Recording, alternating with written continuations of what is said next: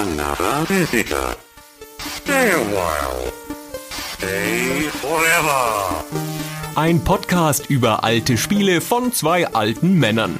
Stay Forever mit Gunnar Lott und Christian Schmidt.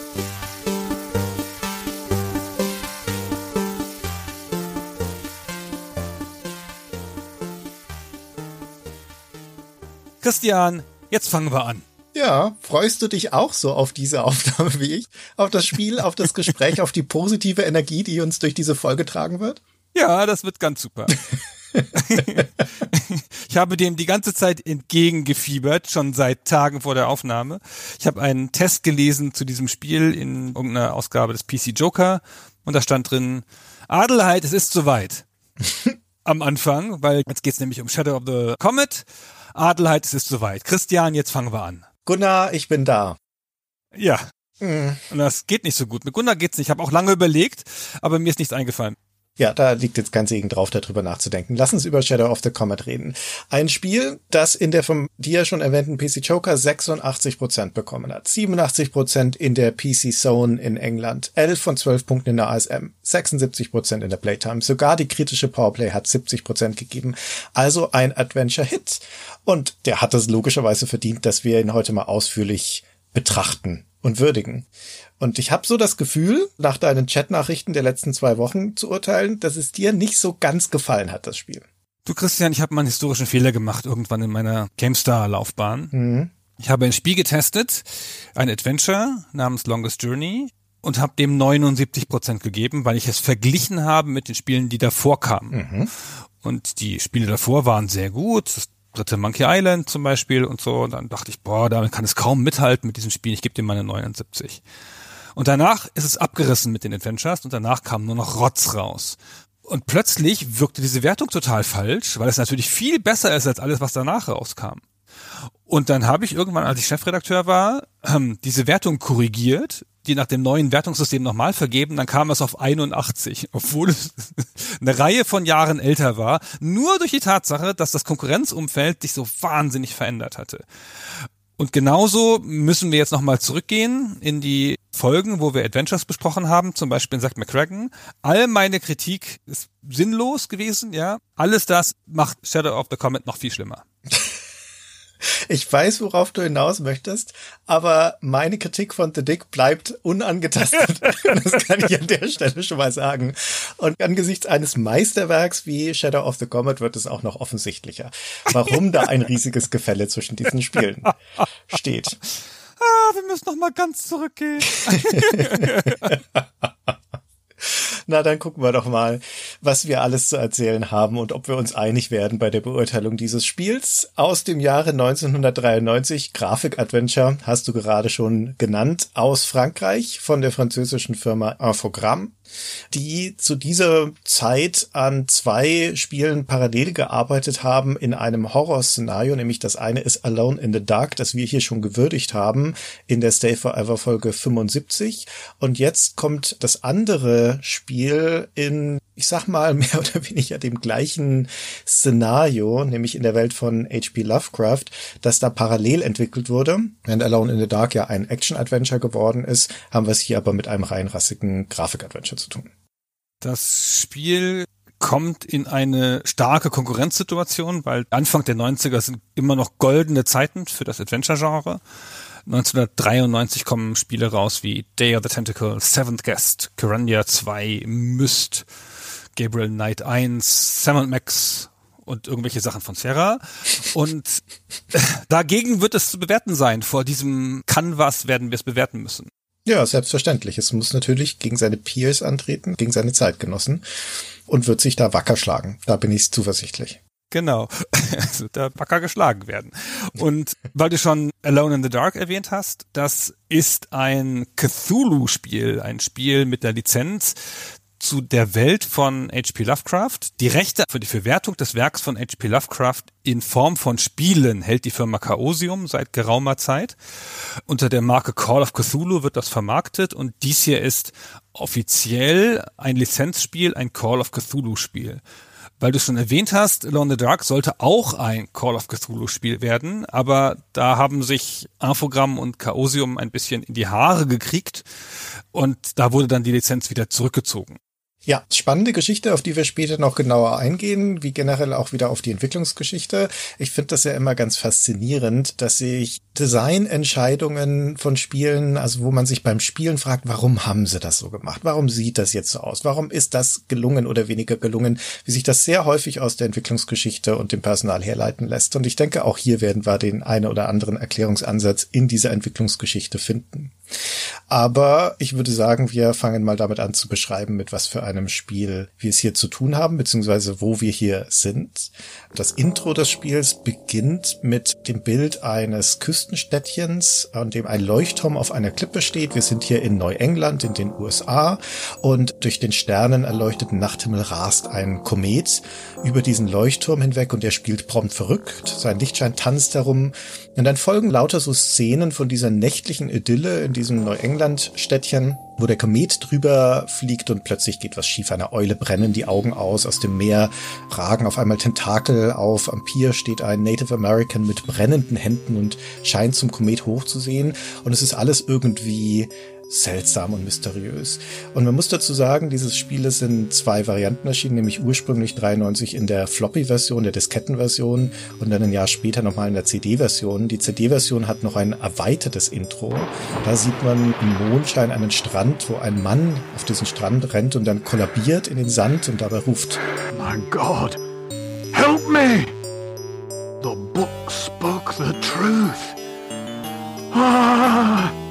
Und dann kommt ein Szenenwechsel und wir sind auf einmal im Irrenhaus in London. Der gleiche Typ, jetzt mit blutroten Augen, geifernd mit Schaum um den Mund, sitzt da der Zwangsjacke und brüllt vor sich hin. Und der Doktor sagt, es ist hoffnungslos. Seine Werke werden ans British Museum übergeben werden. Hold tight, Crawford. They're coming. I can smell them.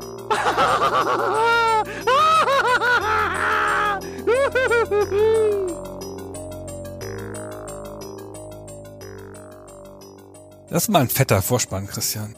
Ja. Ja, muss man sagen. Also ich halte mal fest, bis hierhin war ich dem Spiel gegenüber vollkommen positiv eingestellt. ja, es ist halt ein super Vorspann, totales Foreshadowing, wie wir Profis sagen. Ja, also der Spieler wird schon mal eingestimmt mit diesen Szenen auf was Übernatürliches, was Bedrohliches, ohne dass das so ganz im Detail jetzt gezeigt wird. Aus heutiger Sicht wirkt es einen Tick klischeehaft, aber wir dürfen nicht vergessen, dass wir hier im Jahr 1993 sind, wo es speziell Cthulhu-Spiele noch keine gab. Ich finde, dazu muss man vielleicht ein kurzes Wort verlieren. Die Werke von H.P. Lovecraft, also dieser Cthulhu-Mythos, den wir noch ein bisschen beschreiben werden, sind 2008 gemeinfrei geworden, also 15 Jahre nach diesem Spiel. Und seitdem sind die Derivate explodiert. Ja, ich glaube, allein im Jahr 2020 sind nochmal 15, 20, 30 Cthulhu-Spiele erschienen. Heute denkt man, oh, ich kann keine Tentakel mehr sehen. Boah, ey, und wieder ein Komet und Monster aus dem Meer. Wenn ich noch einmal in die Spaghetti-Fresse von Cthulhu starren muss, dann raste ich hier aber aus. Genau. Und da ist es aber frisch. Ich finde, da ist dieses Szenario noch gar nicht abgenutzt. Dies ist das erste Spiel, das offiziell die Cthulhu-Lizenz nutzt und auf diesem Mythos basiert und sich wirklich da direkt dran orientiert. Es gab vorher schon ein paar Spiele, die das so ein bisschen mal angedeutet haben. Aber wenn man das mit den Augen von 1993 sieht, ist es ein sensationell guter Vorspann, der einem sofort Lust aufs Spiel macht. Ja, oder mit den Augen von 94, wenn man die CD-Fassung nimmt. Und wer dieser Mensch ist, der da im Irrenhaus gelandet ist, das erfahren wir aus diesem Intro ansatzweise, hauptsächlich aber, wie das damals durchaus noch üblich war, aus der Packung selbst, also dem Handbuch und den Packungsbeilagen. Denn dem Spiel lagen mehrere Zettel bei, die quasi zeitgenössische Dokumente sein sollten aus der Zeit, in der das Spiel spielt, nämlich Anfang des 20. Jahrhunderts.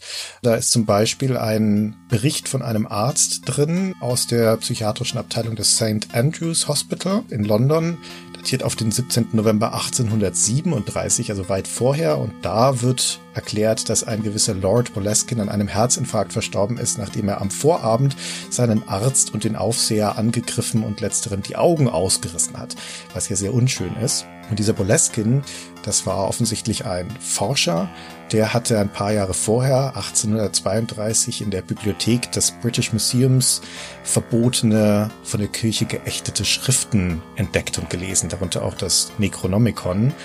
Und da von einem Ort in Neuengland erfahren, wo der Himmel seltsam nah erscheine und wo unbekannte Sternenkonstellationen zu sehen seien. Und deswegen segelt er dann über nach Amerika, um in eben jenem Neuengland-Küstenort namens Ilsmouth das Vorbeiziehen des Hellischen Kometen zu beobachten. Das ist ein seltenes Ereignis. Also im Spiel 1834 ist es so, in der Realität kam der Komet ein Jahr später. Und was genau dort vorgeht, weiß man nicht. Aber der Boleskin musste fliehen aus diesem Ort, kam nach England wieder zurück und wurde dort sofort ins Irrenhaus eingeliefert, weil er offensichtlich den Verstand verloren hatte und ein paar Jahre später starb er dann dort. Und das ein Nachlass, also unter anderem auch die Zeichnungen, die er vor Ort vom Nachthimmel gemacht hat, die wandern ans British Museum. Und 76 Jahre später, im Jahr 1910, da steht John T. Parker, ein junger Astronom, im Büro des Verlegers der British Scientific News. Der Parker hat nämlich die Zeichnungen dieses Nachthimmels gefunden und er will der Sache nun nachgehen. He stumbled over something extraordinary at Ilsmouth. His writings and sketches are proof of it. Yes, but he came home a raving lunatic. I don't want to go on any wild goose chases. You'll have solid proof, Mr. Griffith. I'll go to Ilsmouth. I'll find the exact place where Boleskin made his sketches. I'll take photographs. Inzwischen ist die Fotografie erfunden worden und er versucht, diesen Verleger zu überreden, dass er ihm eine Reise finanziert rüber in die USA, um herauszufinden, diese vielen Jahrzehnte später, was der Lord Bleskin damals da wohl gesehen hat, um den Nachthimmel zu fotografieren und um auch wieder Halleys Komet festzuhalten, denn der kommt wieder im Jahr 1910. Der Verleger ist da nicht so begeistert davon. Der weiß, dass der Boleskin damals im Irrenhaus gelandet ist. Der hält das alles für Ammenmärchen. Aber der Parker insistiert und so wird ihm schließlich die Überfahrt finanziert. Er darf rüberfahren nach Ilsmouth und kommt dort an, drei Tage vor dem Erscheinen des Kometen. Und das ist der Start des Spiels. Ja, dramatisch gefilmte Unterhaltung auch. Man sieht den Verleger auch mal durch die Tür gefilmt sozusagen als Schatten nur und so.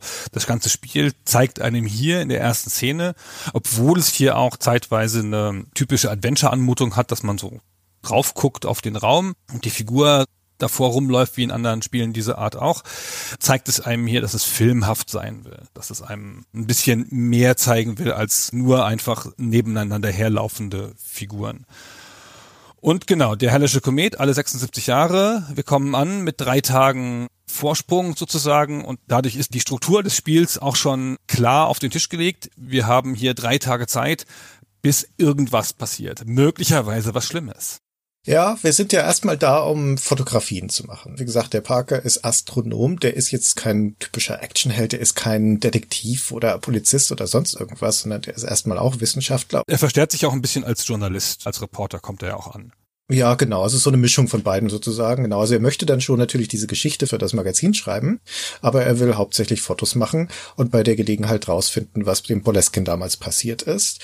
Und er hat mit dabei im Gepäck, also abgesehen von seiner Kamera, als Anhaltspunkte das Tagebuch, das der Boleskin damals verfasst hat und eine seiner Zeichnungen, die er damals angefertigt hat. Und jetzt kommt er da an in diesem Ilsmouth. In den Erzählungen von Lovecraft ist Innsmouth ja ein bekannter Ort. Hier ist es also nicht der gleiche Ort. Er heißt etwas anders, aber es ist inspiriert von diesem Gedanken. Also ein kleines Küstenstädtchen an der Ostküste der USA. Und wir sehen das auch gleich zum Spielbeginn in so ein paar Ausschnitten, denn wir werden am Hafen abgeholt von einer Kutsche. Da begrüßen uns unser Gastgeber, Dr. Koppel, der örtliche Arzt, und der Bürgermeister der Stadt ist auch da, Andrew Arlington. Die heißen uns willkommen und dann fahren wir erstmal mit der Kutsche durch das Städtchen. Also sehen schon ein paar Ausschnitte von dem Ort. Wir fahren an dem Stadtplatz vorbei, wir fahren an einem Friedhof vorbei, der von einer großen Mauer umfasst ist. Wir sehen ein paar Leute vorbeilaufen, die offensichtlich Bewohner der Stadt sind und kommen dann vor dem sehr idyllischen Häuschen des Doktors an, das da am Stadtrand am Wald steht eine hübsche gestreifte Markise davor hat. Generell, also es ist blauer Himmel, es ist eine sonnendurchflutete Stadt, es ist eine sehr angenehme Atmosphäre und dort plaudern wir noch ein bisschen mit den beiden, bevor die sich verabschieden. Der Doktor bringt uns auf unser Zimmer und dann beginnt das Spiel. Ja. Dann beginnt das Spiel in deinem Zimmer. Also dann wird dir die Kontrolle übergeben, du bist in deinem Zimmer und dann kannst du entscheiden, was du jetzt machen musst. Aber nochmal festgehalten, das Spiel hält sein hohes Niveau. Auch dieser Anfang mit dem ersten Gespräch, wie die dich begrüßen, der Doktor, der übrigens Ah, kommen wir gleich zu. Der Doktor, sehr freundlich, konziliant, der Bürgermeister, der sieht schon ein bisschen finster aus, ist nicht so nett, aber alle begrüßen dich und so, du fährst durch dieses Städtchen, es wird alles so schön gezeigt, es ist keine Bedrohung, keine Gefahr hier, auch kein Grund für Misstrauen. Hier werde ich meine Fotos machen. Ist echt ein schöner Anfang. Und das Spiel zeigt hier schon eine seiner spektakuläreren Features, nämlich die Porträts, Christian. Ja, wir haben es ja erstmal mit der klassischen Grafik-Adventure-Ansicht zu tun, nämlich mit einfach einer Seitenansicht von 2D-Pixel-Grafik, wo eine Figuren davor rumlaufen. Also so wie die ganzen Sierra-Spiele und die LucasArts-Spiele dieser Zeit auch aussehen, wie alle Grafik-Adventures dieser Zeit aussehen. Natürlich ist es ein Spiel, in dem Dialoge existieren und Gespräche geführt werden. Das hat aber eine ganz interessante eigene Art, die zu zeigen, nämlich als vollflächige Porträts, die allerdings über die Spielgrafik drüber gelegt werden. Also das schaltet nicht um in eine Gesprächsansicht, wo du deinen Gesprächspartner gegenüberstehst, sondern das wird einfach drüber gelegt, freigestellt, aber vollflächig über den Bildschirm. Und diese Porträts sind ein bisschen stilisiert. Also sie sehen so ein bisschen ausgewaschen aus, also nicht unscharf, aber sie sind in ihrer Farbigkeit ein bisschen zurückgenommen. Also sie wirken ein bisschen, als ob man sie mit Aquarellfarben gemalt hätte und sehen aber sehr präzise aus. Also sie zeigen die Charaktere, mit denen du da redest, allein schon durch ihre Physiognomie, allein schon durch die Art und Weise, wie sie auch gekleidet sind, sehr prägnant, finde ich. Und sind animiert. Also das Audio, das Voice-Over läuft dann lippensynchron, soweit man 1993 da lippensynchrone Audio hatte. 94, das gibt's nur in der CD-Version. 94, genau, das ist nur die CD-Version, genau. Läuft dann da drüber und du hast da wirklich eine starke Anmutung von miteinander sprechenden Leuten, auch wenn es natürlich im Gegenschuss immer hin und her schalten muss, wenn es den zweiten Gesprächspartner zeigen muss.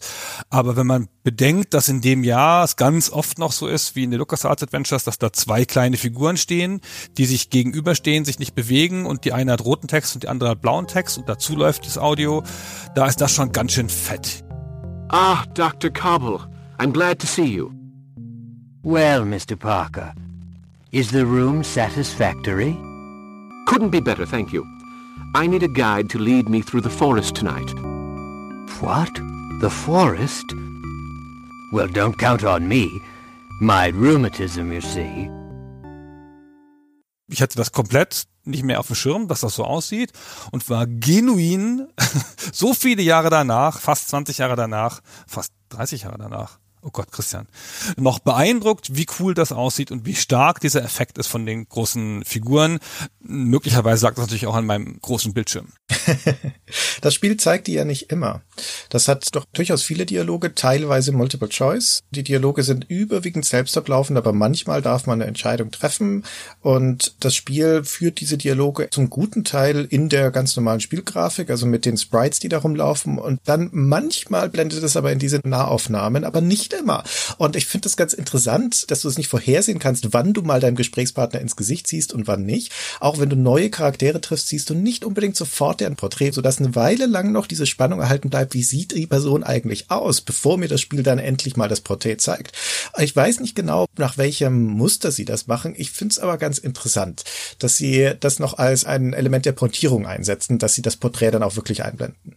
Es haben aber alle ein Porträt. Alle Leute, denen du begegnest, 27 Leute, wenn ich das richtig habe, haben alle so ein großes Porträt. Sie zeigen es nur ein bisschen selektiver, aber in der Regel, ne, wenn du mit ihnen interagierst und nicht nur zu hören kriegst, ich habe jetzt keine Zeit, gehen sie weg, dann schaltet auch das Porträt ein. Ja, sobald es ein Dialog ist, der ein bisschen über zwei, drei Stationen läuft. Und die Figuren sehen halt aus wie Menschen, ja, also als wären sie Menschen nachempfunden. Die sind auch teilweise auf Menschen modelliert. Hier der Dr. Koppel ganz am Anfang ist auf Vincent Price, den Schauspieler, modelliert.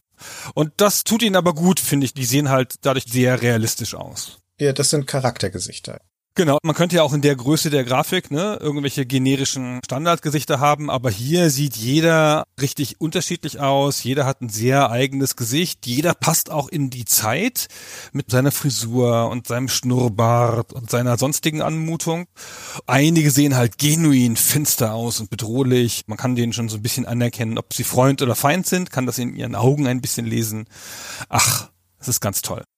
Ich finde, das ist ein ganz interessanter Kontrast, weil, wie wir gerade schon geschildert haben, dieses Städtchen Ilsmos präsentiert sich uns erstmal super freundlich und auch sehr offen. Also der Parker hat jetzt nachdem er in seinem Raum angekommen ist und das Tagebuch nochmal liest von dem Boleskin, ist sein erster Anhaltspunkt, dass der Boleskin einen Führer hatte, einen zwölfjährigen Jungen, der ihn in den Wald geführt hat zu dem Steinkreuz, wo er damals seine Zeichnungen vom Nachthimmel gemacht hat. Und der Parker möchte das natürlich nachvollziehen, ja, der möchte den gleichen Ort aufsuchen und denkt sich, hm, okay, also wenn der Junge damals zwölf Jahre alt war, dann müsste er jetzt also 88 sein. Also 76 Jahre dazwischen und zwölf Jahre für das Alter. Ja, genau könnte also durchaus sein, dass der noch lebt. Ich schaue jetzt einfach mal beim Stadtarchiv vorbei und gucke mal, welche Einwohner in diesem Alter hier noch existieren. Das ist also sein erster Gedanke und damit haben wir unsere erste Aufgabe. Es ist aber nicht notwendig, dass man sofort dahin läuft, sondern man kann jetzt erstmal den Schauplatz des Spiels, in dem der überwiegende Teil des Spiels auch stattfinden wird, erkunden, nämlich dieses Städtchen Ilsmouth. Das ist eine Art Mini-Open World. Das ist aber jetzt auch nicht so ungewöhnlich. Na, hast ja in den Terra-Spielen zum Beispiel derzeit auch sehr häufig, dass du eine Spielwelt hast, in der du dich frei bewegen kannst und erstmal schaust, was da alles eigentlich existiert in dieser Stadt. Welche Häuser, welche öffentlichen Gebäude, welche Plätze und so weiter. Und vor allem auch welche Personen. Denn man kann da schon direkt am Anfang des Spiels einige von den Einwohnern treffen unterwegs, die gerade ihrem Tagwerk nachgehen oder die auf der Straße unterwegs sind. Und dieses freundliche und offene und helle an diesem sonnendurchfluteten Tag, an dem wir angekommen sind, das kontrastiert aber mit der Stimmung, die das Spiel am Anfang im Intro aufgebaut hat. Selbst wenn ich nichts von Lovecraft weiß, selbst wenn ich nicht weiß, dass dieses Spiel ein Horrorspiel sein wird, von dem hier ja jetzt noch überhaupt nichts zu spüren ist, dann habe ich das aus dem Intro aber mitgenommen. Das hat mir dieses Mysterium mitgegeben. Und es gibt mir durchaus auch durch das Handbuch zum Beispiel, dass das auch nochmal betont, gibt es mir aber diesen Grundgedanken mit, okay, unter dieser freundlichen Fassade muss irgendetwas drunter stecken. Irgendwas muss hier vor sich gehen in diesem Städtchen. Und das bringt von vornherein eine ganz interessante Ambivalenz und eine ganz interessante Spannung in dieses Szenario. Genau, du suchst ja natürlich jetzt schon so ein bisschen in den Gesichtern an den Orten nach Anzeichen von irgendwas Sinistrem. Aber noch ist halt nicht so viel da. Du hast auch von Anfang an eine Karte des Ortes. Darauf sind vielleicht 20 Gebäude eingezeichnet, vielleicht ein bisschen weniger, 18 oder sowas, zwischen 15 und 20 vielleicht. Da, wo sie sind, das ist schon da, aber es steht nichts dran. Und du kannst jetzt, ist eine interaktive Karte, also wenn du jetzt die Gebäude erforscht, dann werden sie auf der Karte eingefärbt und wenn du das nächste Mal drauf kommst, dann siehst du auch, welches Gebäude das ist. Du musst sie aber auch alle einzeln erforschen. Du kriegst jetzt hier nur so eine Art Layout des Dorfes. Aber schon mal eine große Hilfe und du hast gleich ein Gefühl dafür, für den Raum, wie groß dieses Städtchen ist, wie groß der Raum ist, der dir hier zur Verfügung steht. Und ich finde so, Mai, 15 Gebäude, 20 Gebäude ist schon nicht so schlecht für so ein Spiel. Mini Open World. Ja, du als Spieler und der Protagonist Parker sind hier in der gleichen Situation. Ihr kommt in einem unbekannten Ort an und seid erstmal der Fremde und müsst euch erstmal erschließen, wo ihr hier seid. Also das Erkunden des Schauplatzes ist die primäre Aufgabe in dem ersten Akt. Wir haben ja schon gesagt, drei Tage sind es und dementsprechend fällt das Spiel auch genau in diese drei Akte. Es gibt auch jeweils noch die Nacht dazu. Das Spiel kennt also Tag-Nacht-Wechsel.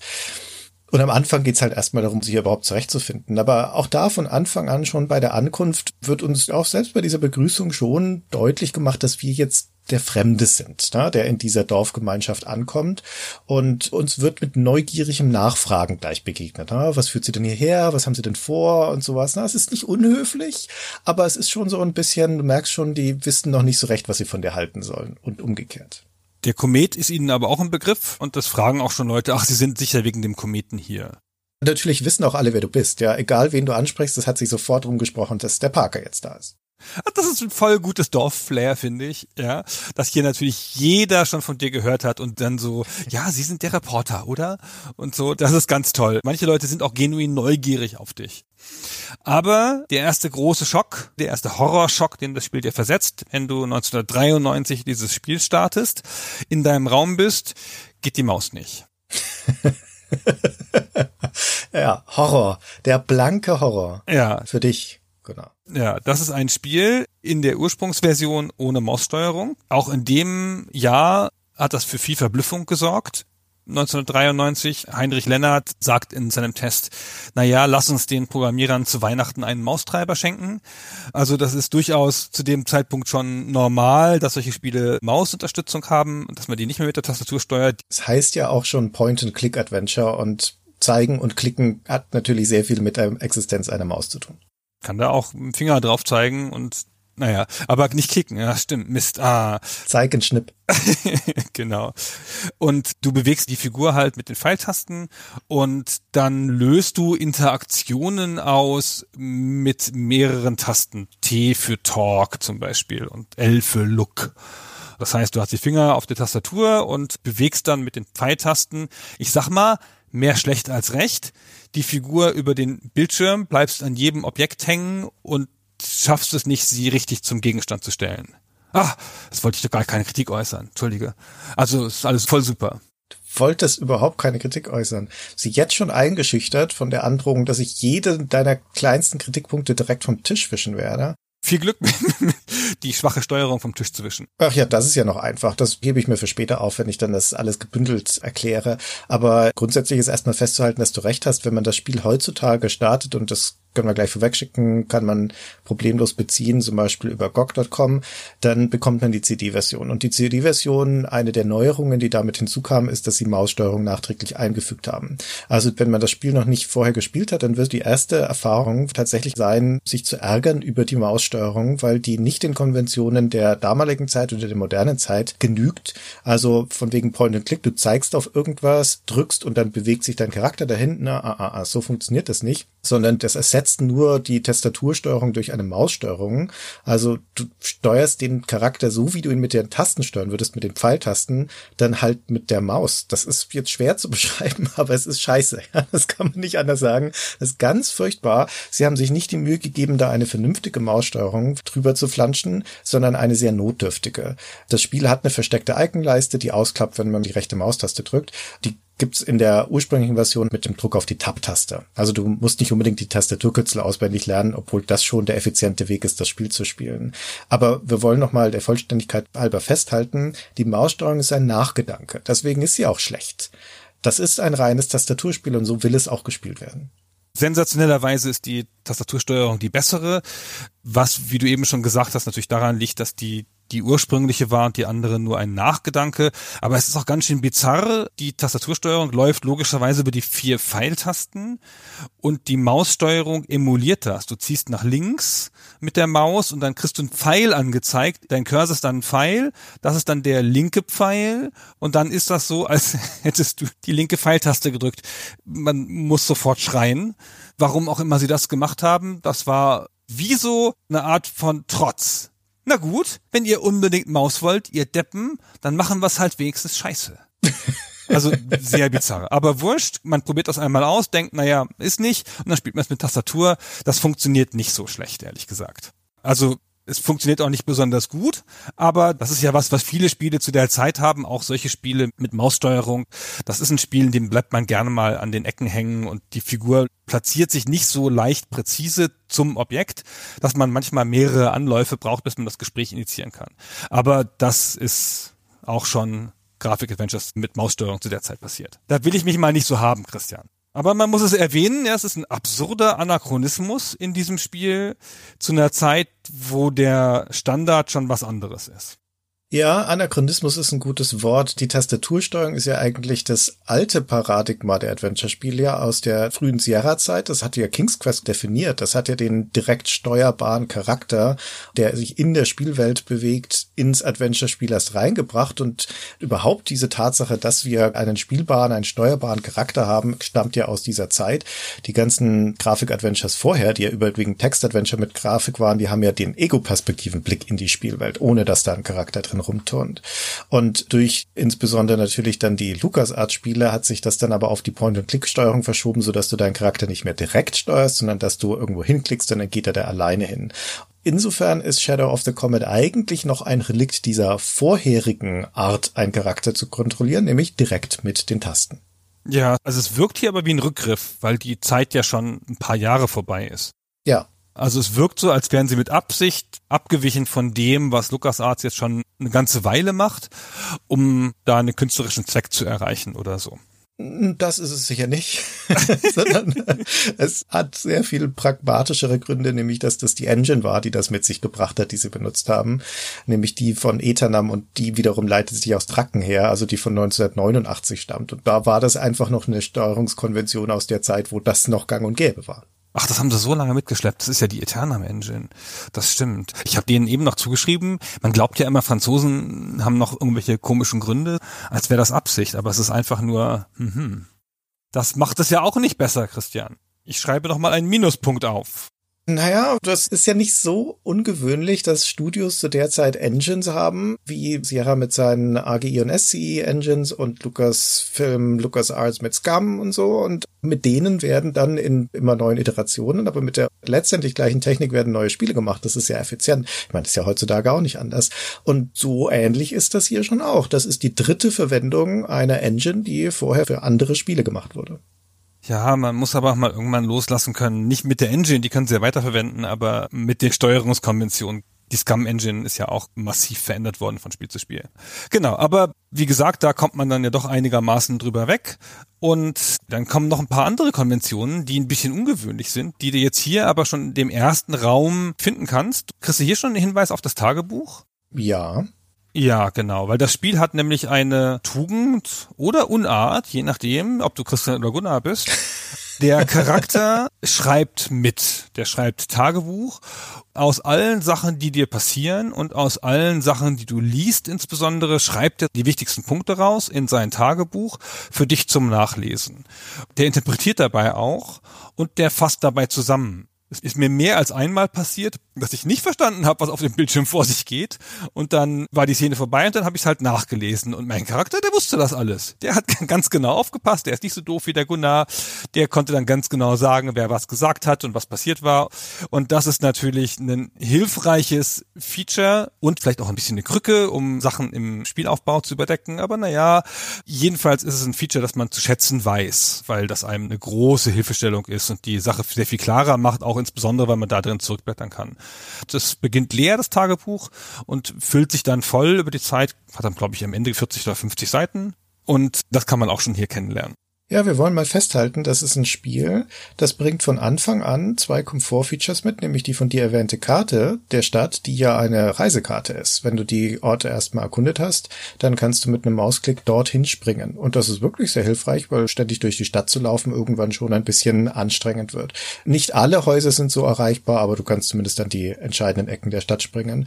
Und dieses Tagebuch, das ja im Prinzip ein Questlog ist, wie wir heute sagen würden, das protokolliert deine jeweils aktuelle Aufgabe mit und es dient durchaus auch dem Zweck, dass Dokumente, die du im Spiel findest, also irgendwelche Notizzettel oder Ausriss oder sowas, nicht in deinem Inventar verbleiben und das zumüllen, sondern übertragen werden von dem Parker in sein Notizbuch. Er macht das leider nachlässig. Er fasst, wie du schon sagtest, manchmal zusammen und manche Informationen, die du bekommst, werden von ihm nicht übertragen und sind dann wirklich verloren. Das ist an ein, zwei Stellen ein bisschen ärgerlich.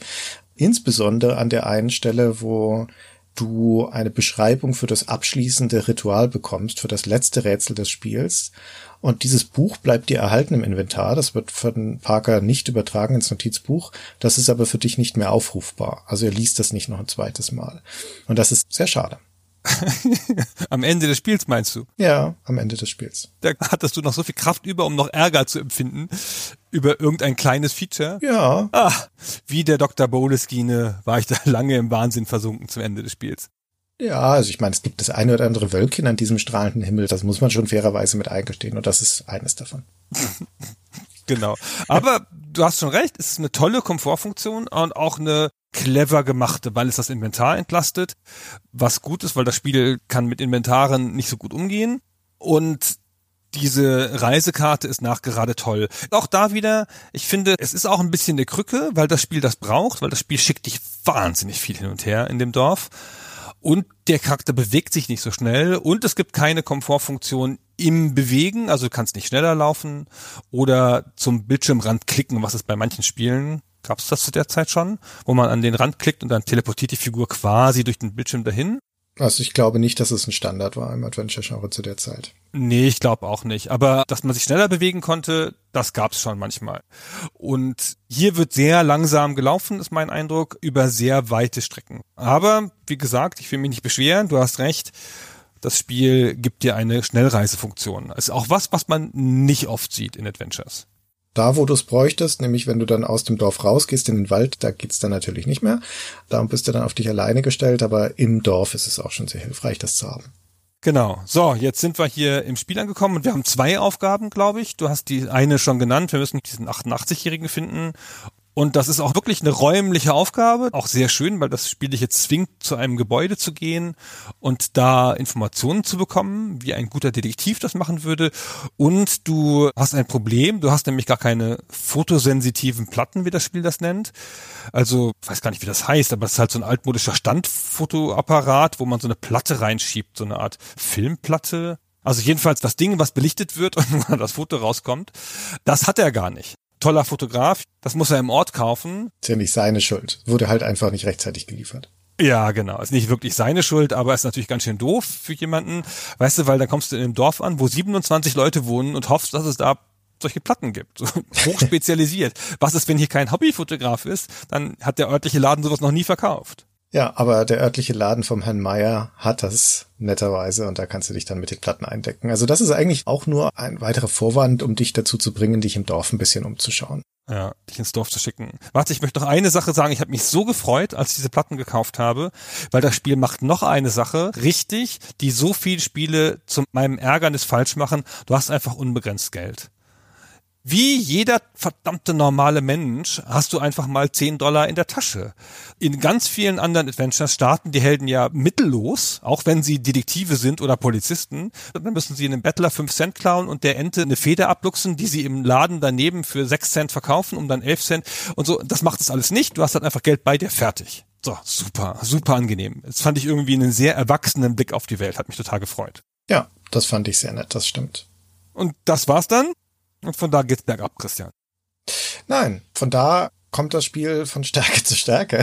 Naja, vielleicht fällt es nach hinten hin ein bisschen ab. Aber die inhärente Stärke des Spiels, das, was, glaube ich, viele Leute trotz all der Probleme, die es hat, auf die wir noch eingehen werden, das, was viele Leute daran doch nachhaltig fasziniert hat, mich eingeschlossen, ist die Atmosphäre, die es hier grundsätzlich aufbaut und die Erkundung dieser Stadt, bei der sich das Spiel bemüht, dem beschränkten Personal, das darin herumläuft und den Örtlichkeiten Charakter zu geben und Lebendigkeit einzuhauchen. Denn es gibt immer wieder im Laufe dieser drei Tage, die wir jetzt hier unterwegs sind, Phasen, wo die Aufgabe, die Parker gerade hat, nicht so hundertprozentig klar ist. Also wo es es auch darum geht, einfach mal im Ort zu gucken, wo jetzt denn eigentlich ein neuer Anhaltspunkt sein könnte oder nach irgendetwas zu suchen, was in Ilsmouth unterwegs ist, also eine Person zum Beispiel, mit der man sprechen möchte oder einen bestimmten Ort. Und währenddessen bemüht sich das Spiel zu inszenieren. Mal abgesehen davon, dass Ilsmouth an sich ein interessanter Schauplatz ist, durch die unterschiedlichen Häuschen, die da rumstehen und durch das Personal, das da rumläuft, haben die Leute durchaus auch ich will nicht sagen ein Tagesgeschäft, das wäre zu viel gesagt, aber du begegnest in der Stadt, wie gesagt, Leuten und es passieren Sachen. Also schon bei dieser ersten Aufgabe, wo du ja jetzt eigentlich ins Stadtarchiv gehen möchtest, kannst du auch mal durch die Stadt laufen, du kannst zurückgehen, den Weg, den du gekommen bist, in Richtung Hafen, dann kommst du am Friedhof vorbei, da kommt gerade die Gloria raus, eine von den Bewohnerinnen hier, mit der kannst du ein kleines Gespräch führen und ihr sagen, dass du diese Fotoplatten suchst, dann bringt sie dich zum Laden. Miss Tilton, I am a desperate man. I really must find some photosensitive plates. You take photographs? Why, that's wonderful. I'll show you to Myers. He's bound to have what you need. He sells everything. Really? Well, I'd be very glad of your most agreeable company. Du kannst ihrer Tante begegnen, der Miss Picot, die am Stadtplatz sitzt und liest. Der Meier selbst, also der Inhaber von dem Gemischtwarenladen, der ist am Anfang gar nicht da. Dem kannst du in der Stadt über den Weg laufen. Der sagt, er wollte gerade noch Feuerholz sammeln im Wald. Und das ist immer das Schöne. Du kannst den Menschen nachlaufen. Die verlassen immer den Bildschirm, den aktuell in eine Richtung und wenn du ihnen hinterhergehst, dann sind die im nächsten Bildschirm und laufen da weiter. Die laufen auf ihr Ziel zu und du kannst und musst auch im Verlaufe des Spielers durchaus Leute verfolgen und gucken, wo sie hingehen. So kannst du zum Beispiel dem Meier in den Wald folgen. Da ist er dann irgendwann weg, aber zumindest kannst du ihm da eine Weile lang hinterhergehen. Und das ist mit der faszinierendste Teil dieses Spiels, finde ich, das Erschließen des Raumes, das Kennenlernen dieser Bühne und des Personals, das darauf spielt. Und durch Beobachten, nicht nur durch die Gespräche, mit denen du die Leute natürlich auch kennenlernst, sondern allein schon durchs Beobachten zu versuchen kennenzulernen, wo sind da Beziehungen zwischen Menschen? Wer wohnt eigentlich wo und was machen die so? Du triffst die Miss Picot zum Beispiel dann kurze Zeit später, da sitzt sie nicht mehr am Stadtplatz, sondern da sitzt die vor einem der Häuschen im Norden der Stadt mit einem älteren Menschen vor einer Bank vom Haus in der Sonne. Das ist der Mr. Greenwood. Das ist einer von den alten Leuten, die 88-Jährigen, die du dann aufsuchst. Und der ist aber von Geburt an blind, taub und stumm. Und die Miss Picot kümmert sich halt um ihn. Die besucht ihn und die beiden sitzen dann da auf der Bank und sie bespaßt ihn so ein bisschen. Das hat überhaupt keine Bewandtnis für das weitere Spiel. Aber das ist eine von den kleinen Stadtszenen, an denen du vorbeikommen kannst. Ja, ich würde auch sagen, dass das eine Stärke des Spiels ist. Du wanderst durch diese Stadt, du guckst dir die Leute an, versuchst die Beziehungen ein bisschen zu ahnen. Du kannst dich auch den Aufgaben von verschiedenen Seiten so ein bisschen nähern und je nachdem, wen du ansprichst, kriegst du da schon einen Hinweis drauf. Das Spiel macht das ein bisschen schräg, weil es die Dialoge inszeniert das ist nicht so wie bei einem Monkey Island oder so, wo du dann, keine Ahnung, vier Gesprächsthemen hast und dann probierst du die so durch und wählst das selber aus, sondern hier, je nachdem, was das Spiel sagt oder glaubt, was gerade deine Aufgabe ist, fragt dann dein Held auch. Also wenn du jetzt gerade auf der Suche sein müsstest nach den Fotoplatten, dann führt auch das Gespräch mit der Gloria, was du eben beschrieben hast, zu den Fotoplatten. Punkt. Da kannst du nichts dran machen, das kannst du nicht auswählen, das ist halt so. Und das ist manchmal ganz schön hilfreich, weil dich das Spiel dann so weiterbringt. Manchmal ist es nachgerade bizarr, weil ich vorher noch gar nicht gecheckt hatte, dass das meine Aufgabe ist und mein Charakter aber schon so viel weiter ist, weil er ja wahrscheinlich in seinem Tagebuch gelesen hat und dann einfach schon die richtigen Sachen fragt, wo ich mich dann sehr geführt fühle, geführter als ich gern wäre. Und wie du schon sagtest, es gibt auch Multiple-Choice-Gespräche, aber sehr wenige. Die sind auch nicht so lang und die haben auch eine Inszenierung. Das sind dann keine Gespräche, in denen man einfach was erfährt, sondern das sind dann oft Gespräche, die einen Ausgang haben können, der relevant ist für eine Rätsellösung oder der dich umbringen kann.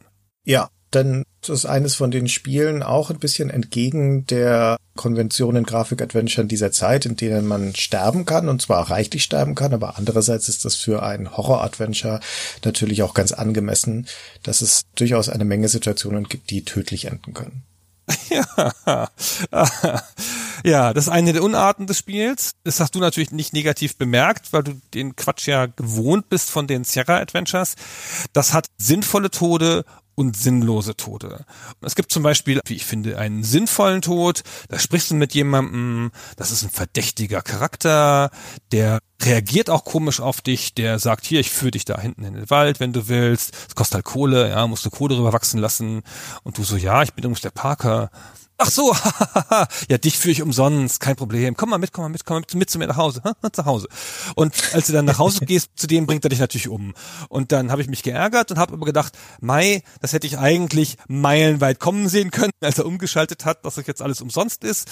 Okay, es war meine Schuld, dass ich hier tot war. Das war einer der Tode, die ich gut verkraftet habe, wo ich mich nicht geärgert habe und dir keine Nachricht auf Skype geschrieben habe lustigerweise einer der Tode, über die ich mich geärgert habe, weil das stimmt alles, was du sagst. Ich fand nur, dass diese mysteriöse Figur des Tylers, das ist der Leuchtturmwärter, den du lange Zeit nicht kennenlernst. Überhaupt ist der Leuchtturm natürlich einer der prominenten Orte in diesem Spiel, den du lange Zeit nicht besuchen kannst, weil da Wachen davor stehen, die Leute, die sich da nähern, erst verwarnen und dann auch einfach erschießen im Zweifelsfall. Also das finde ich ja auch immer ganz spannend, ne? wenn du einen Ort hast, der sehr offensichtlich irgendwie relevant ist und potenziell auch mysteriös, aber er ist erstmal unzugänglich. Und der Tyler ist eben der Leuchtturmwächter, aber weil du ihn eine Weile lang nicht triffst, aber schon was über ihn hörst und vor ihm gewarnt wirst vor allen Dingen auch, ist es eigentlich eine sehr spannende Situation, diese erste Begegnung mit ihm. Und die Tatsache, dass ich dann da durch den Dialog sterben kann, nimmt da jegliche Ambivalenz aus dieser Situation heraus. Also da wird mir völlig klar gesagt, okay, das ist ein Bösewicht.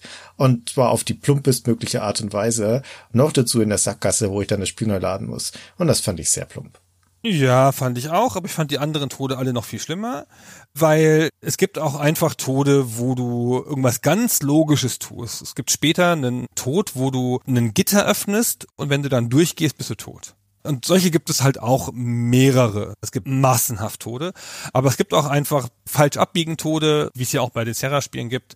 Einfach im Raum was falsch gemacht, was du nicht erkennen konntest, einfach mal zack umgebracht worden.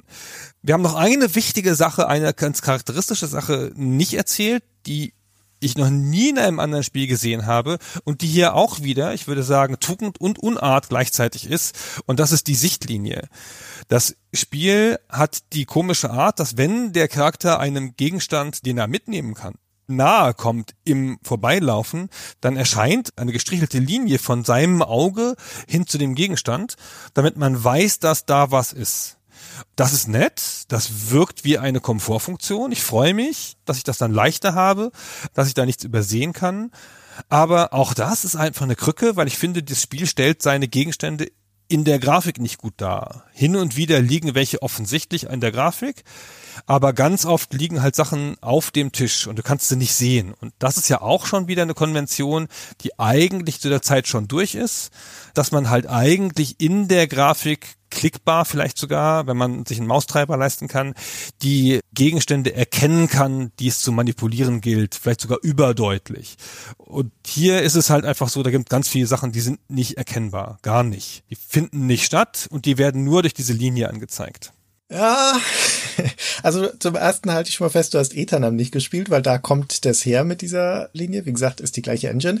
Ich finde das spektakulär gut.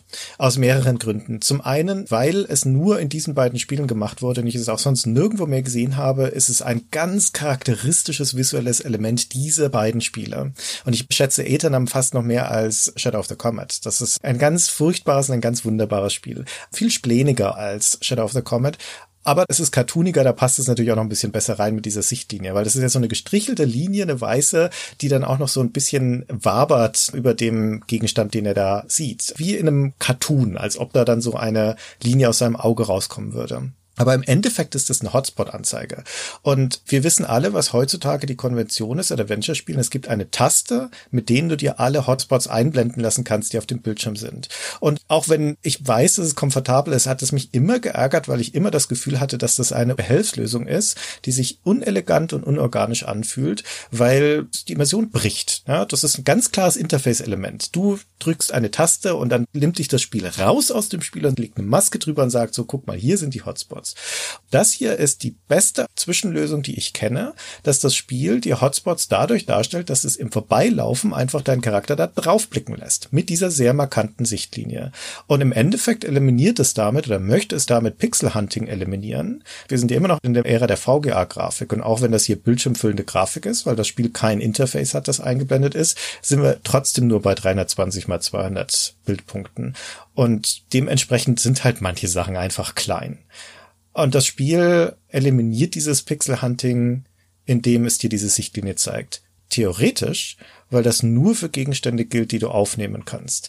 Gegenstände, die benutzbar sind, also bei denen du irgendwas anderes mit ihnen anstellen kannst, einen Gegenstand auf sie benutzen oder sowas, also auch klassische Hotspots oder Dinge, die du anschauen kannst, da funktioniert das nicht. Das funktioniert nur bei Gegenständen, die du mitnehmen kannst. Und das ist die große Schwäche eines ansonsten brillanten Systems.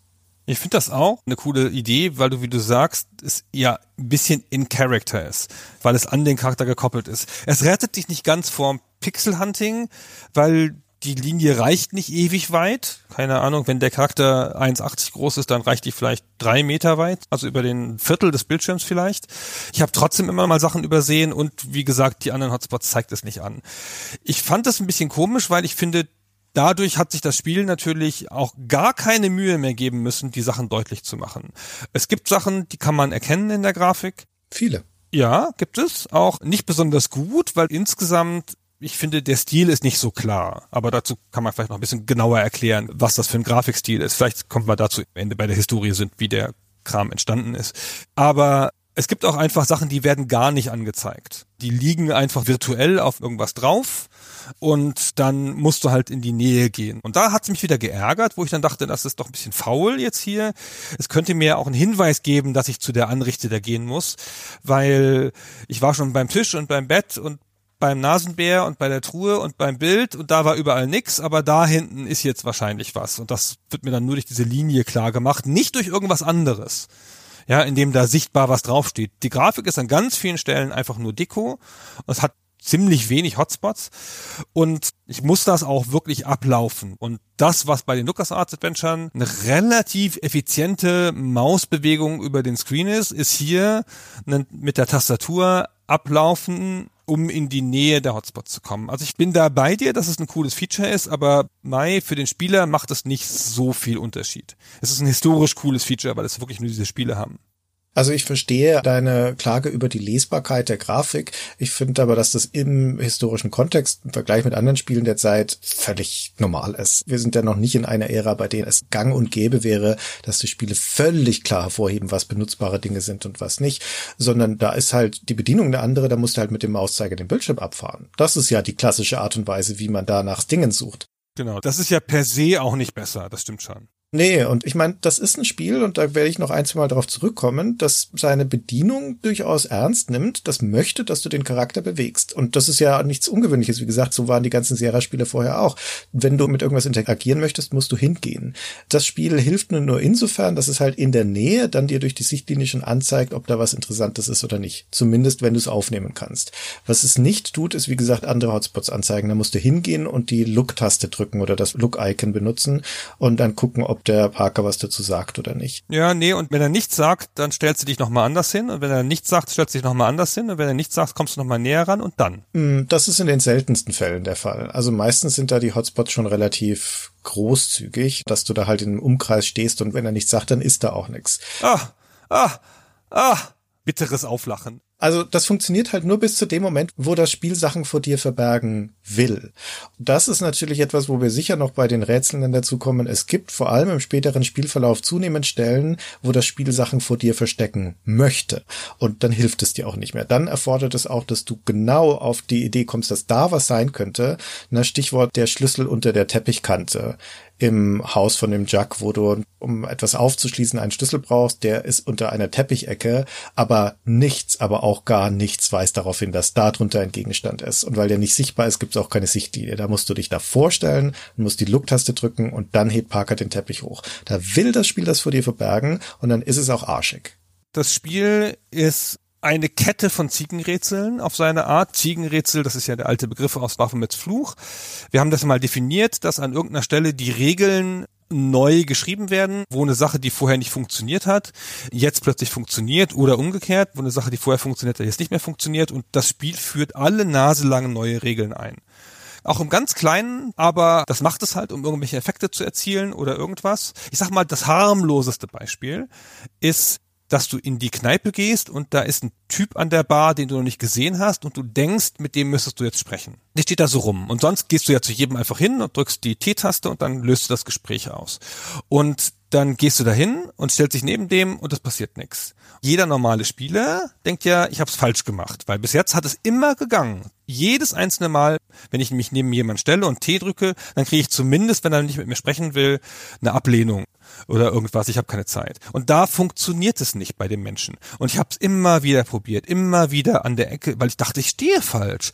Und der reagiert einfach nicht. Und dann bewege ich mich im nächsten und fünften und sechsten und siebten Versuch, ihn anzusprechen, einen Tick zu weit weg, spreche versehentlich die andere Figur daneben an den Bartender und der sagt, hi, darf ich dir meinen Freund vorstellen? Der steht da, er möchte mit dir reden. Und ich war so wütend. Also ich gebe zu, es ist keine ganz große Sache und es war auch kein großes Rätsel und ich habe es ja zufällig gelöst. Aber was ist denn das für ein Ärgernis? Warum tut es das? Und das ist ja nur das Kleinste. Die Bedienung ist an paar Stellen so unpräzise, dass man immer denkt, ich hab's falsch gemacht. Auch mit deinem Teppich. Wenn ich da halb daneben stehe, denke ich, ich hab's falsch gemacht. Es ist halt ganz schwer, wenn du die Hinweise nicht genau hast. Du musst ja sicher sein, dass da was ist, weil du es ja mehrfach probieren musst in der Regel. Also ich weiß nicht, ob du das perfekt spielen konntest mit Tastatur. Ich habe alle Stellen, selbst die, die ich wusste, mich mehrfach daneben gestellt. Ja, also das Beispiel, das du jetzt gebracht hast, das ist nicht ideal, aber das ist jetzt sicher nichts, worüber man sich nächtelang aufregen muss. Ich verstehe, dass die Art und Weise, wie sich das Spiel steuert mit der Tastatur, dass das gewöhnungsbedürftig ist. Also man liest ja auch über das Spiel häufig die Kritik, dass es eine sehr umständliche Steuerung hätte, dass insbesondere das Benutzen von Gegenständen sehr schwierig wäre, dass es sehr hakelig wäre, auch Gegenstände aufzunehmen und sowas.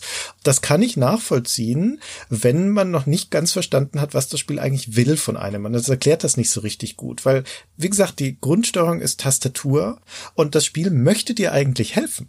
Ja, das möchte dir Dinge so leicht wie möglich machen. Man merkt es zum Beispiel auch daran, Kleinigkeit, dass du nie im Spiel irgendeine Tür öffnen musst. Das öffnet immer alle Türen automatisch für dich einfach nur durch Annäherung. Und so ähnlich ist das mit dem Inventar auch. Das weiß schon, dass das mit der Tastatur schwierig zu bedienen ist. Deswegen will es dir Arbeit abnehmen. Also auch mit diesen Sichtlinien zum Beispiel. Sobald du eine Sichtlinie auf einen Gegenstand hast, musst du eigentlich nur die Get-Taste drücken und dann läuft der Parker hin und nimmt es auf. Musst du nicht selber machen. Macht er selber. Das muss man nur erstmal wissen, weil der erste Impuls ist natürlich, aha, da ist was, ich gehe da jetzt mal hin und schaue das an und aus irgendeinem seltsamen Grund verliert man, wenn man sehr nah dran ist, an dem Gegenstand häufig wieder die Sichtlinie und dann geht das auf einmal nicht mehr. Ja, also es ist viel besser, wenn man weit weg steht und einfach dann die Taste drückt. Ist kontraintuitiv, muss man halt erstmal wissen. Und bei dem Benutzen von Gegenständen genauso, weil das Spiel erlaubt dir sozusagen einen Gegenstand in die Hand zu nehmen. Du wählst im Inventar etwas aus und dieser Gegenstand ist dann angewählt. Und dann gibt es eine Use-Taste, die nahelegt, dass man diesen Gegenstand benutzen kann. In 80 Prozent der Fälle braucht man die aber nicht, weil das Spiel eigentlich dafür ausgelegt ist, dass wenn du den richtigen Gegenstand in der Hand hast und in die Nähe des richtigen Ortes kommst, wo du ihn benutzen willst, dann macht der Parker das automatisch. Also es gibt zum Beispiel eine Szene später im Spiel, wo man eine Katze anlockt, indem er ihr einen alten Fisch füttert. Diese Katze läuft von dir weg, wenn du ihr zu nahe kommst. Und da musst du nicht irgendwie dich daran tasten und den richtigen Moment abwarten, bis du dann Use drücken kannst, sondern du hast den Fisch in der Hand und läufst auf die Katze zu. Und sobald du nah genug dran bist, macht der Parker den ganzen Rest automatisch. Und eigentlich ist das super angenehm. Aber es macht es nicht immer.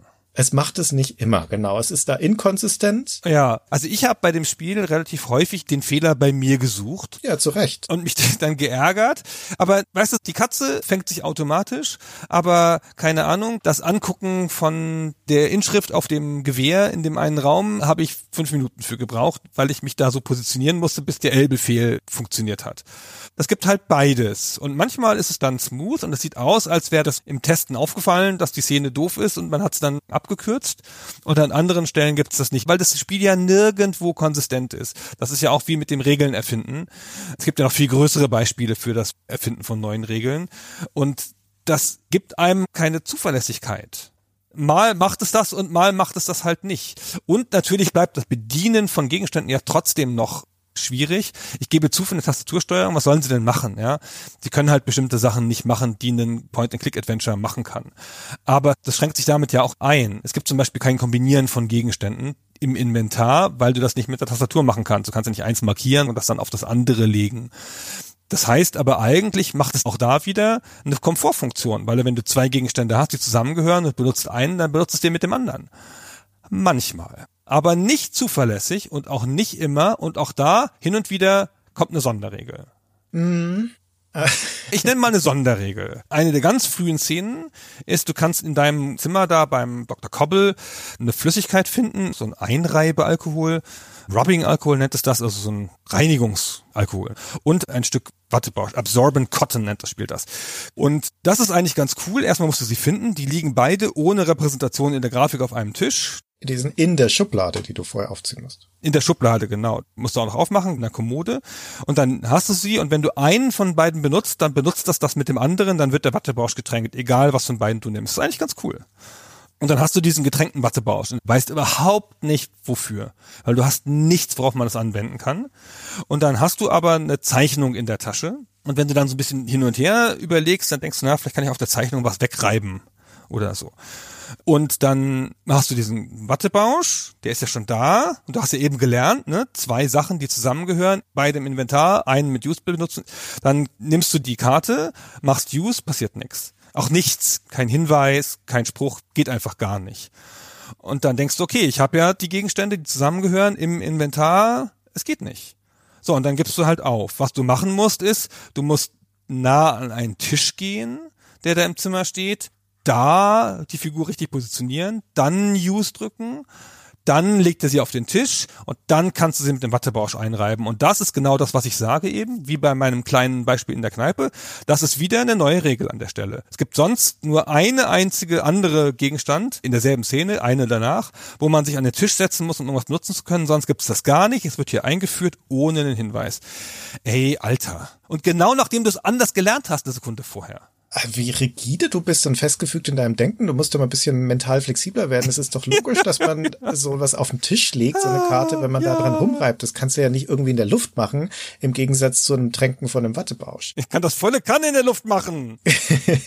eine von den Sachen, die ich auch immer mal wieder gelesen und gehört habe als ein Kritikpunkt, und ich glaube, ich habe das früher sogar selber so empfunden, ist, dass es eine Truhe gibt in deinem Zimmer, also deine Reisetruhe.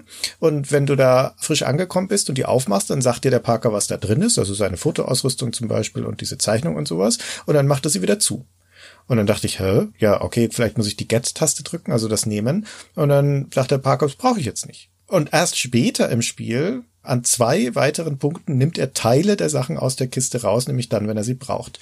Und unter dem auch damals schon zeitgenössischen Blick auf die Adventures ist das eigentlich eine veraltete Art der Behandlung von Dingen, weil das Spiel ja dir etwas zeigt, und sagt, das wird aber erst später relevant. Und normalerweise würde man ja denken, gerade beim Aufnehmen von Gegenständen, wenn du etwas später brauchst, kannst du sofort mitnehmen. Das ist der Standard in Adventure-Spielen, auch schon zu der Zeit.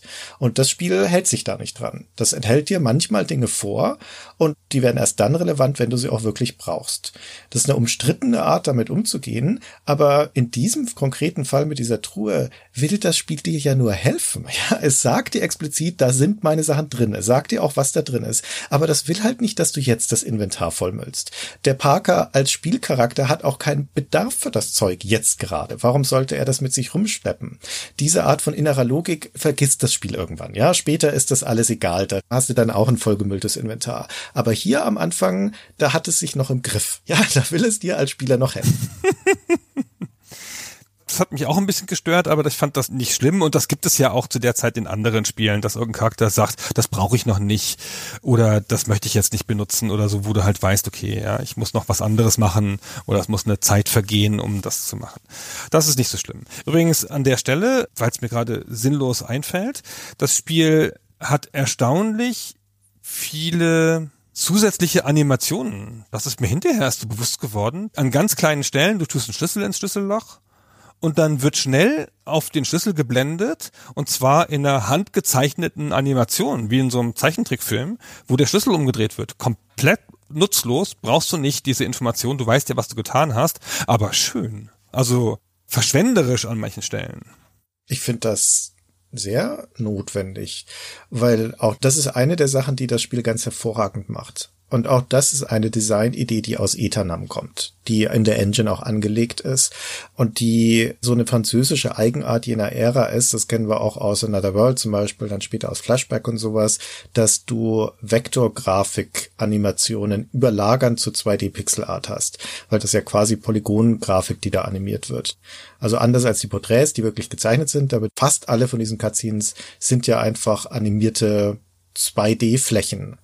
Und von diesen kleinen Cutscenes hat das Spiel fast verschwenderisch viele, wann immer der Parker irgendwelche Aktionen ausführt. Wenn er ein Schloss öffnet, wenn er irgendwo anklopft, wenn er eine Tür öffnet oder eine Truhe öffnet und so weiter. Und das ist erstens ein filmisches Element. Das ist ja die Nahaufnahme. Denn dann gehen da ja in der Regel irgendwo nah ran, an ein Schloss, an eine Schublade oder an sonst irgendwas. Und das Spiel nutzt an manchen Stellen auch eine Idee, die aus Eternam stammt, nämlich, dass es einen Pixel-Zoom macht. Das zoomt einen Ausschnitt des Bilds groß, ein Fenster eines Hauses zum Beispiel, um da kurz zu zeigen, dass da drin irgendwas vor sich geht.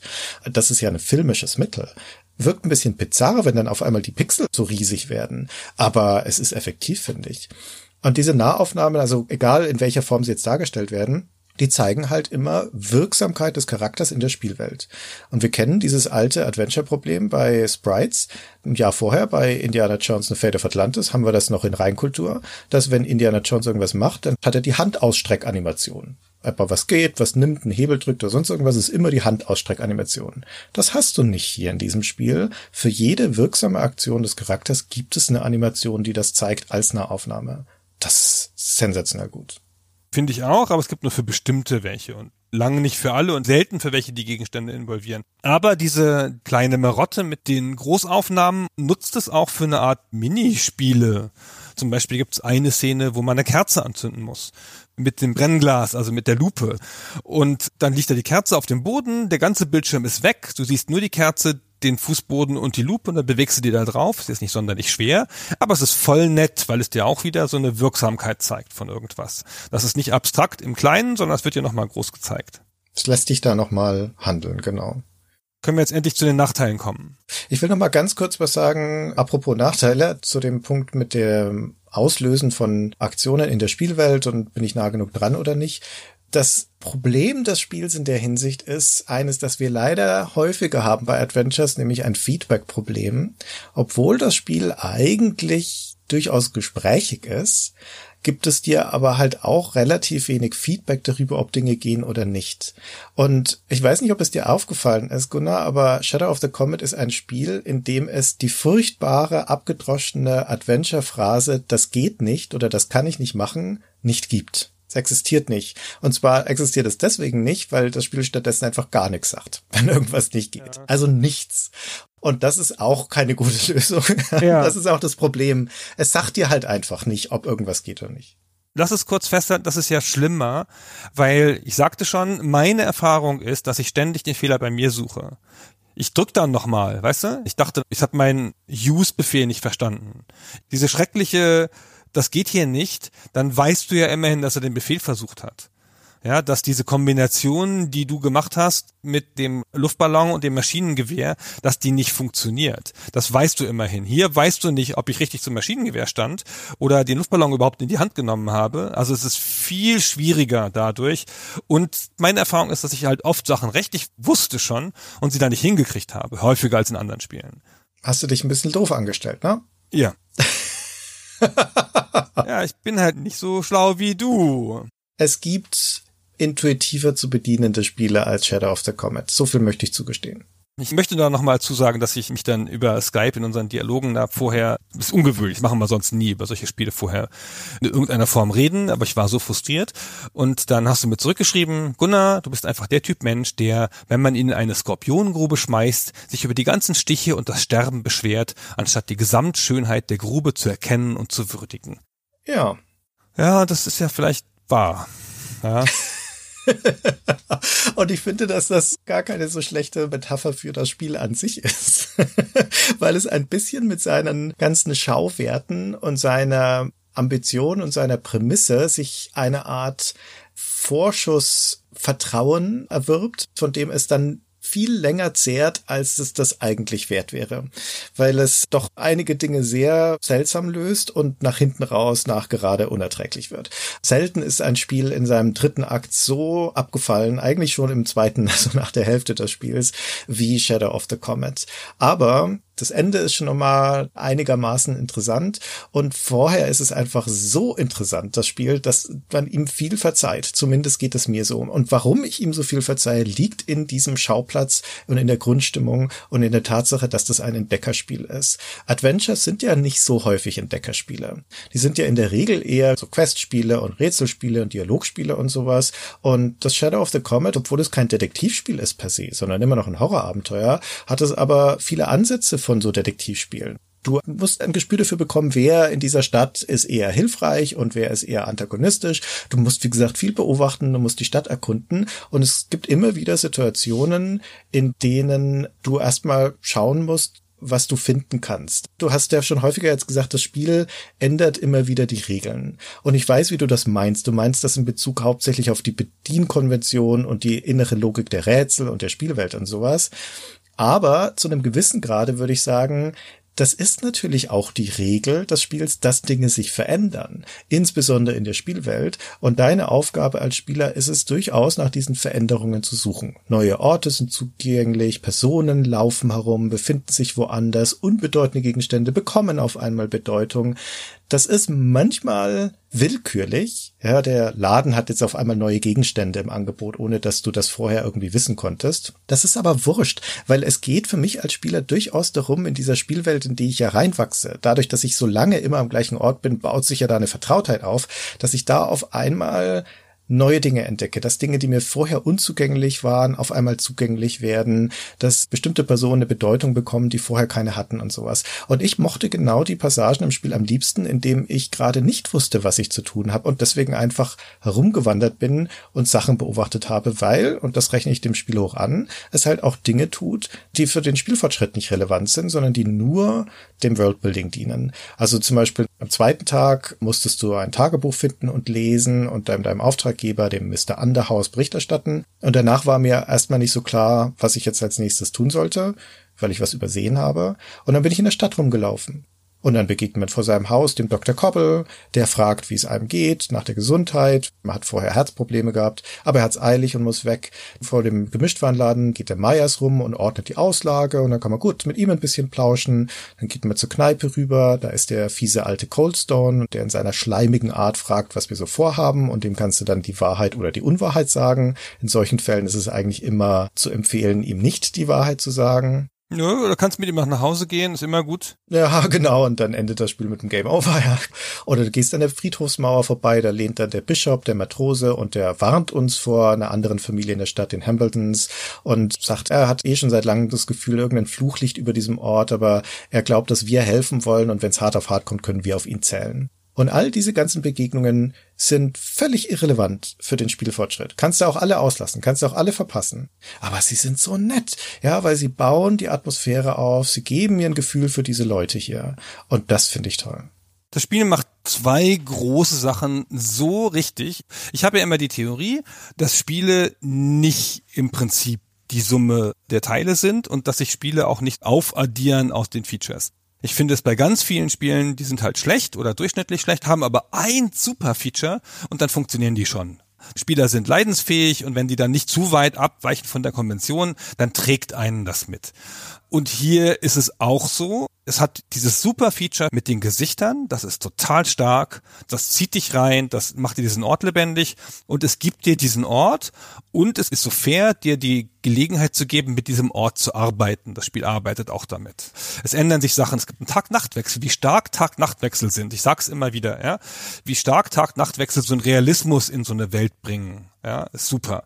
Und es lässt sich da rumlaufen und diesen Ort erforschen und so weiter und so fort, mit diesen Leuten reden. Und es hat ja dieses zugrunde liegende Mysterium, auf das wir jetzt auch mal kommen müssen. In diesem Ort ist ganz offenkundig, das kriegst du schnell raus und das ist ja auch naheliegend aus dem Setup mit Cthulhu und allem möglichen. Hier geht das Böse um, aber es sind nicht einfach alle Leute böse, sondern du hast in diesem Ort Verbündete und Feinde. Das ist ja auch wieder sehr stark. Du kriegst halt raus, wer sind deine Verbündeten, mit wem kannst du arbeiten, wer hilft dir, wer unterstützt dich und wer ist dein Feind und bringt dich wegen einer falschen Dialogoption um. Und du kommst halt dann auf die Schliche, dass hier natürlich, wir sind ja in der Welt von Lovecraft, die großen Alten gerufen werden sollen, die Monster aus dem All, die dann die Erde vernichten und die Menschheit versklaven. Und es gibt hier eine Familie im Ort und ein paar andere Leute noch, die an diesen Ritualen beteiligt sind und die eine Kultistengruppe bilden und Rituale vollführen, um die zu rufen. Und deine Aufgabe ist es dann halt, dieses Ritual zu verhindern. Das ist das ganz grundlegende Setup. Und das ist natürlich ein hammer interessantes Setup. das will ich schon zugeben. Das Spiel macht diesen Möglichkeitenraum halt auf und dann fängt es an, dich zu piesacken. Erst mit Nadelstichen und dann mit Steinwürfen. Na, das verkauft zumindest am Anfang sein Grundgeheimnis ja auch gut, weil es dir diese bruchstückhaften Informationen an die Hand gibt. Erstmal sind wir hier auf den Spuren von diesem Lord Boleskin und erstmal versuchen wir einfach nur das Gleiche zu tun, was der getan hat, nämlich in dem Wald diesen Steinkreis zu finden. Der Wald außerhalb der Stadt Ilsmers, in den können wir reinlaufen. Das ist dann eine endlose Abfolge von immer den gleichen Waldszenen, Die haben schon eine gewisse Logik, also man kann sich da zurechtfinden, aber sie sind prinzipiell unendlich. Und der Wald ist für uns als Fremder halt einfach ein Ort, der seine Geheimnisse für uns nicht preisgibt wir müssen einen Führer haben oder eine Informationsquelle haben, um überhaupt irgendwas zu finden in diesem Wald. Insbesondere bei Nacht. Und das ist spannend, ja, dass wir uns da erstmal hinarbeiten, dass wir diesen Steinkreis erstmal finden, beziehungsweise erstmal das Kreuz finden, dann den Steinkreis auch noch entdecken und so weiter. Und dann spitzen sich halt auch Dinge zu, weil dann Sachen passieren in dem Spiel. Wir beobachten dann in der Nacht ein Ritual, müssen da fliehen. In der Stadt passieren auch Dinge noch am ersten Tag, wenn wir die Kneipe besuchen und da mit dem Tyler reden, mit dem Leute Leuchtturmwärter, was du vorhin geschildert hast, wenn wir sein Angebot ablehnen, mit ihm zum Abendessen zu geben, dann zerbricht auf einmal die Fensterscheibe und alle aus dieser Kneipe eilen hinaus und da ist eine Schlägerei im Gange vor der Kneipe. Go on, Benjamin. If it ain't the Hambleton slime bags. Obed, Ben, stop that. Leave Webster alone. Stay out of this, Bishop. I've been wanting to get me a Webster for quite a while now. Why, they're really laying into him. Die Hamilton-Brüder, die haben den armen Webster in der Mangel. Und alle stehen drumrum und sagen, Jungs, lass das mal, lass den noch in Ruhe. Aber keiner traut sich. Ja, das sind die Stadtschläger. Keiner mischt sich ein. Und dann müssen wir da einen Knüppel finden und die Brüder in die Flucht schlagen. Und die drohen uns natürlich fieseste Rache an. Aber dann bringt der Parker diesen Webster, der natürlich übel zugerichtet ist, in die Apotheke gegenüber. Da wird er dann vom Apotheker versorgt. Wir flirten ein bisschen mit seiner hübschen Tochter, mit der Mary. Und dann, als der Webster wieder zusammengeflickt ist, bietet er uns zum Dank an, uns dann in der Nacht in den Wald zu führen. Ja, das wollte vorher keiner machen. Und jetzt haben wir ja einen Führer, zwar ein bisschen widerwillig, aber na, der ist halt einfach dankbar, dass wir ihn gerettet haben, der uns dahin führt. Das heißt, das hat alles Relevanz für unseren Spielfortschritt, aber es ist halt ganz cool inszeniert, weil es so unvermittelt kommt und weil es gleichzeitig auch eine Geschichte über die Verhältnisse in der Stadt erzählt. Die Hamilton Brüder, die sind halt unantastbar. Ja, und das ist ja auch die Familie, von der wir hier reden. Können wir mal auf Cthulhu kommen eigentlich, wenn wir schon den Mythos bisschen angesprochen haben? Freilich möchte jetzt gar nicht ganz groß die große Lovecraft-Vorlesung halten, aber Lovecraft ist ein amerikanischer Autor, 1890 geboren, der diesen Mythos erfunden hat. Das ist eine Serie von Geschichten, die er geschrieben hat, in denen ältere Götter außerhalb der Welt oder unter dem Ozean existieren und eigentlich das ganze Universum ein feindseliges, in dem der Mensch ganz klein ist. Er nennt das den kosmischen Horror und der Horror in dieser Lovecraft-Welt kommt nicht per se aus der Bedrohung mit dem Tode oder der Bedrohung mit Verstümmelung oder der Verführung durch das Böse, wie beim Vampir. Man ist nicht davon bedroht, dass man von einem Monster attackiert wird. Das ist nicht so ein Schreckhorror. Das ist so ein bisschen so ein subtiler Horror, wo die Protagonisten ganz oft neugierige, wissenschaftlich geprägte Menschen sind, die was rausfinden, die alte Schriften finden, alte Rituale beobachten und darüber dann realisieren, groß die Welt außerhalb ihrer Vorstellungskraft ist, wie mächtig diese alten Götter und wie klein die Menschheit und die darüber wahnsinnig werden. Da gibt's einen riesen Pantheon von älteren Göttern und inneren, äußeren Göttern und alles Mögliche und die Erde ist von verschiedenen Rassen vorher besiedelt worden und die Menschen sind nur so ein Experiment. Das ist so ein großer, hirnzerstörender epischer Horror, der eben kein Monster der Held kämpft und haut den Werwolf und wir haben jetzt die Silberpistole und schießen den Werwolf tot Horror ist. Das gelingt ganz wenig Werken, den darzustellen, diesen Horror, weil der sich nicht eignet für bestimmte Darstellungen. Der eignet sich gut für Schrift. Das kannst du gut beschreiben, diesen Abstieg in den Wahnsinn eines Helden, das Finden der Rituale. Im Film wird das schon viel schwieriger, weil das so abstrakt ist und das viel in den Innenwelten sich abspielt. Und in Filmen möchte man halt doch gerne ein Monster haben, das Indiana Jones verhauen kann wo Spiele ja eine Power Fantasy sind in aller Regel und handelnde Charaktere haben, die kämpfen und schlagen und sowas, misslingt das sehr oft oder gelingt das nicht gut, weil Spiele wollen natürlich auch eher Bedrohungssituationen schaffen, nicht durch die Tatsache, oh, ich habe hier sieben Wörter gelesen, die mich in den Wahnsinn treiben, sondern, oh Gott, ein Monster, ich muss weg. Und dieses Spiel fängt diese Grundstimmung des super bedrohlichen, des Schattens, der über diesem Ort liegt, super ein, indem es auch die Bösen, diese Leute im Dorf, diese Kultisten so ein bisschen auch als Getriebene vielleicht sogar zeigt. Aber als Cthulhu-Spiel oder Lovecraft-Spiel versagt es, weil es in diesen Monster-Horror abdriftet nach einer Zeit. Ja, lass uns mal da kurz eine Nadel reinstecken mental, nochmal dann auf den Horror zurückkommen. Bevor wir da hingehen, würde ich gerne noch über die Rätsel des Spiels sprechen, also die Art der Aufgaben, die wir zu bewältigen haben, die sich im Spielverlauf ja auch so ein bisschen verändern. Und wir haben in der Mitte des Spiels einen speziellen Abschnitt, der fast ein bisschen herausgenommen ist, nämlich wenn wir eine Gruft erkunden, das müssen wir noch kurz beschreiben. Und dann in der zweiten Hälfte hat das Spiel nochmal eine andere Art von Dramatik, würde ich fast sagen, und auch eine andere Art von Rätseln, Anforderungen. Aber was müssen wir eigentlich tun in dem Spiel? Was möchte es von uns? Das ist, wie du sagst, ein Erforschungsspiel und auch ein Spiel, in dem man Erkenntnisse gewinnen muss über das Mysterium. Und das ist teilweise aus Gesprächen und teilweise halt im Benutzen von Gegenständen. Ich glaube, es hat gar nicht so viel klassische Rätsel, die auf dem Benutzen von Gegenständen basieren.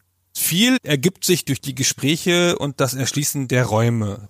So ein abgeschlossener Schauplatz wie das Haus von Jack, ein Menschen, der gesagt hat, man soll zu ihm nach Hause kommen und dann kommt man dahin und dann ist dieses ganze Haus ein abgeschlossener Rätselraum und der Jack ist verschwunden und da gibt es, glaube ich, dann drei Rätsel drin. Man kann das ganze Haus erforschen. An einer Stelle findest du eine Stelle, wo mehrere Bücher ausgetauscht werden müssen gegen Figuren, die an einem anderen Regal stehen, nach kryptischen Regeln, die du dann dem Lösungsbuch entnehmen kannst, weil man nicht selber drauf kommt. Also, naja, vielleicht schon. Und die dann so hin und her trägst und dann gehen Türen auf. Das hat viel mit dem Raum zu tun. Ja, es hat auch an mehreren Stellen Rätselsprüche, wie zum Beispiel diesen hier.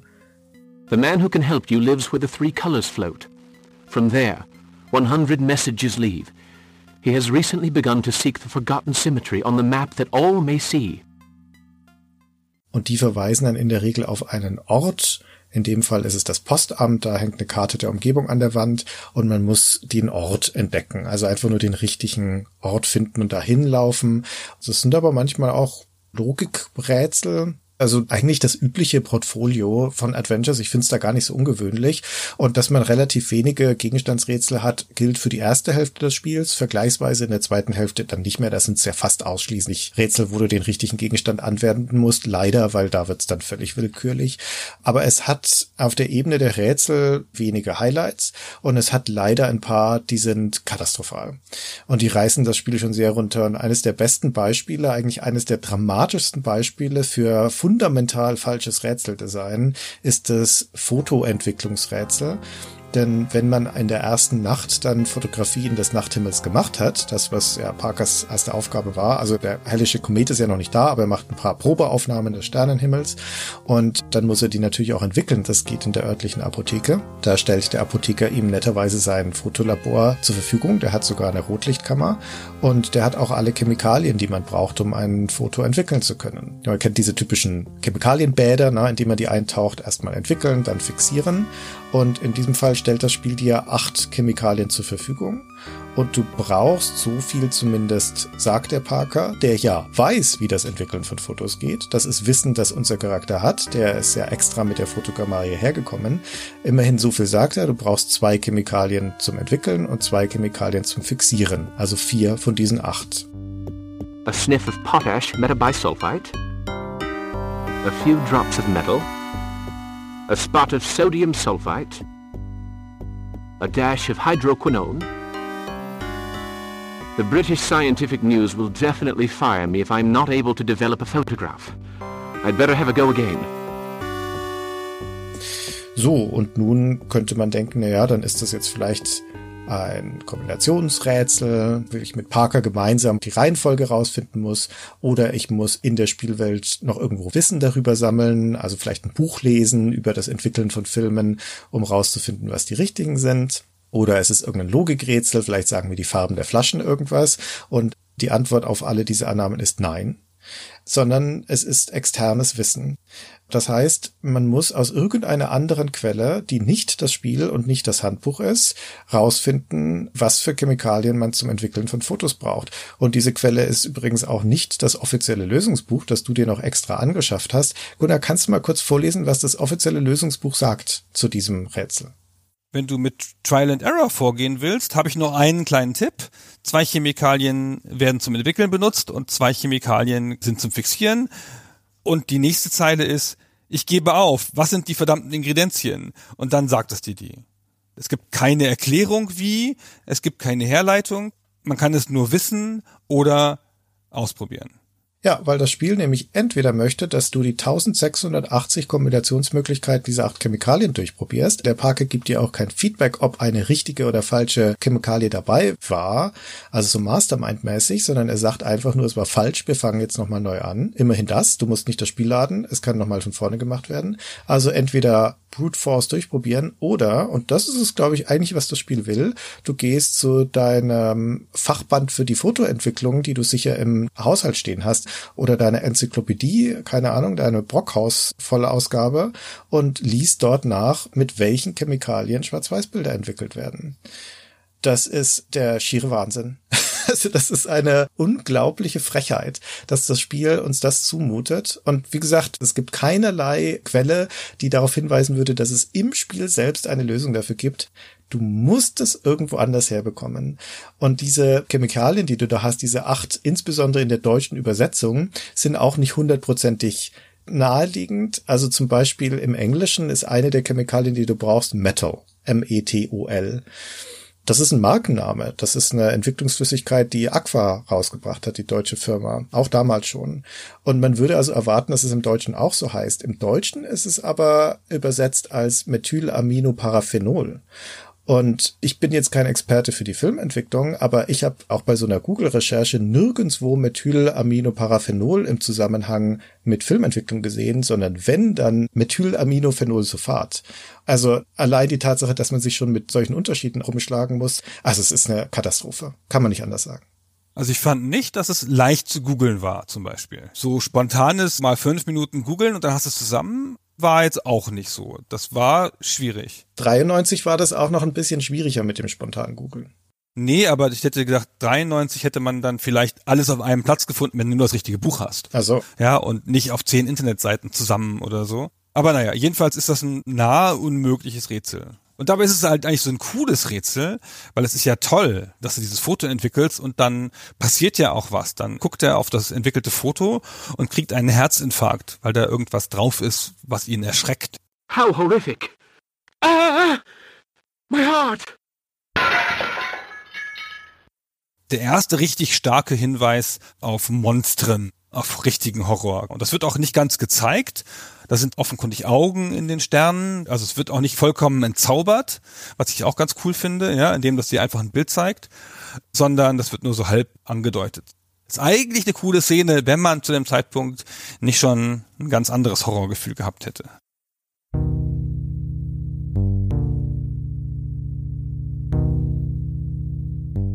Du hast diese Gruft, in die man dann später runterkommt, glaube ich, nicht so gemocht, oder? nee, genau.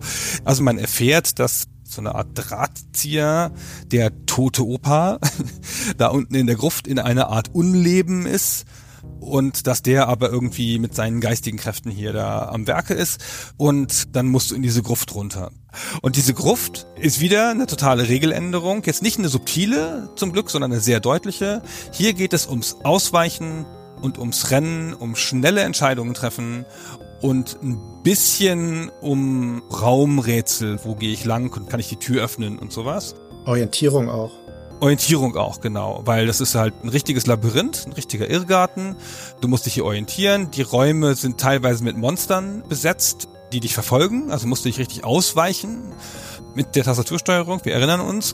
Und es ist hier eine ganze Reihe Raumrätsel, wo du halt Schalter versetzen musst und sowas. Und es sind hier natürlich, weil wir hier in einem Spiel sind, das Christian mag, auch noch Fallen drin, an denen du spontan sterben kannst, indem du nur an die falsche Stelle läufst. Also nicht indem du was Dämliches tust, sondern du kannst einfach sterben, indem du an die falsche Stelle läufst. Und hier schlägt das Spiel um aus einem Spiel, wo du an strategischen Stellen, weil du dieses Sierra-Horror-Gefühl kennst, an ein paar strategischen Stellen mal gesaved hast, damit du keinen Quatsch machst. Hier fängt das Spiel an, zu einem Art Safe-Scamming-Spiel zu werden. Ab hier geht es fast durchgehend bis zum Ende, wo ich nur noch Speichern, Laden, Speichern, Laden, Speichern, Laden gemacht habe. weil man hier ständig stirbt, es passiert ständig was, bis zum Ende des Spiels geht das durchgehend so, es kommen getimte Rätsel, es ist halt alles eng, knapp. Es ist jetzt ein bisschen ein Action-Geschicklichkeitsspiel geworden. Ich fand die Gruft per se noch nicht so schlimm, wenn sie nicht diese unsichtbaren Elemente hätte, unsichtbare Fallgruben, unsichtbare Schalter, die du nicht erahnen kannst, die du einfach nur durch Zufall finden musst oder auch nicht, ne, aber die Fallgruben sind ja dein Tod. Das ist ein dummes Design einfach. Aber grundsätzlich finde ich es nicht verkehrt, wenn ein Spiel seine Herausforderungen variiert und erweitert. Und grundsätzlich finde ich es auch nicht verkehrt, wenn ein Spiel, das ja nun eine direkte Steuerung hat über die Tastatur, auch Bewegungsaufgaben einbaut. Also zum Beispiel Dingen auszuweichen ausweichen oder so. Also das passt schon. Zumal es ja eigentlich auch ganz hübsch ist, du musst dich in diesem Labyrinth orientieren und zum Schluss musst du dann wieder daraus fliehen. Das heißt, du musst unter Zeitdruck deinen Rückweg wiederfinden. Kann natürlich nervig sein, aber ist eine legitime Aufgabe. Ja? Du bewegst dich auch lang genug, auch immer so ein bisschen vor und zurück in diesem Labyrinth, dass du durchaus ein Gefühl für den Raum bekommen kannst. Ist jetzt auch nicht super schlimm, na? Wir reden hier vielleicht über 20 Räume. Und dann möchte das Spiel aber halt nochmal, dass du unter Zeitdruck diesen Rückweg absolvierst. Also es kann nervig sein, ist aber legitim, finde ich. Ist an der Grenze zu legitim, weil du kannst es auch nicht mehr unterbrechen an der Stelle. Also du musst dann halt durchlaufen oder sterben. Hier, finde ich, verlässt das Spiel dann dieses kosmische Horror-Ding einfach sehr deutlich, weil jetzt geht's hier um Monster. Der Bösewicht, den du dann triffst, und das ist erstmal noch eine dramatische Szene, er sitzt da wie die Spinne im Netz und dann verwandelt der sich aber in ein Monster und auch in kein schönes, ja, so eine Art leuchtenden Wurm von so doppelter Menschengröße, der dich einfach durch diese Räume verfolgt. Und das ist das, womit solche Spiele immer dieses kosmische Horror-Ding kaputt machen, indem sie sich dann doch wieder vor Monstern davonlaufen lassen. Und ist vielleicht ein bisschen kleinlich von mir, aber ich finde, das hat in einem Lovecraft-Spiel nichts zu suchen.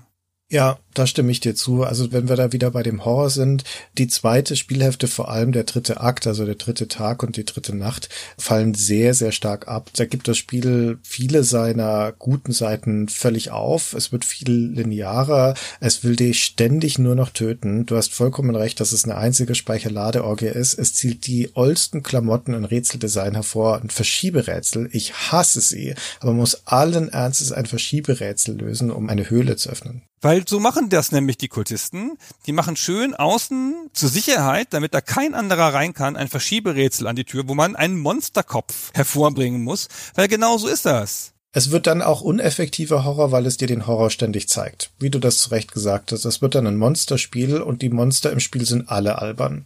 Unabhängig davon, ob das die alten Götter selbst sind, die großen Alten, die wir alle zu sehen bekommen. Vier Stück vier ältere Götter bekommen wir in Figuram zu sehen, anstatt dass die schön im Hintergrund bleiben und dich in den Wahnsinn treibt, wie das ihre Aufgabe ist, siehst du sie hier richtig. Yog-Sothoth, Cthulhu selber, Nyarlathotep und Dagon.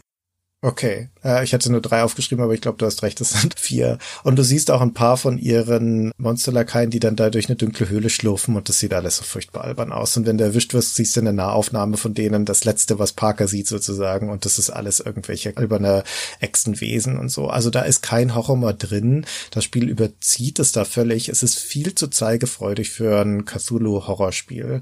Und das, was es zeigt, ist nicht mal gruselig.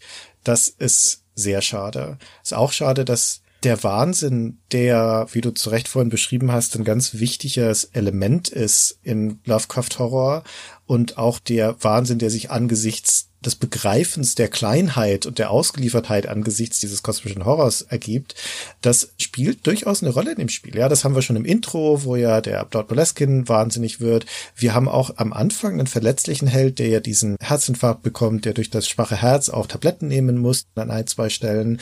Also der verwundbar ist, der auch bei dem ersten Beobachten von dem Ritual keine andere Wahl hat, als zu fliehen. Der ist da nicht handlungsfähig. Das ist ganz cool.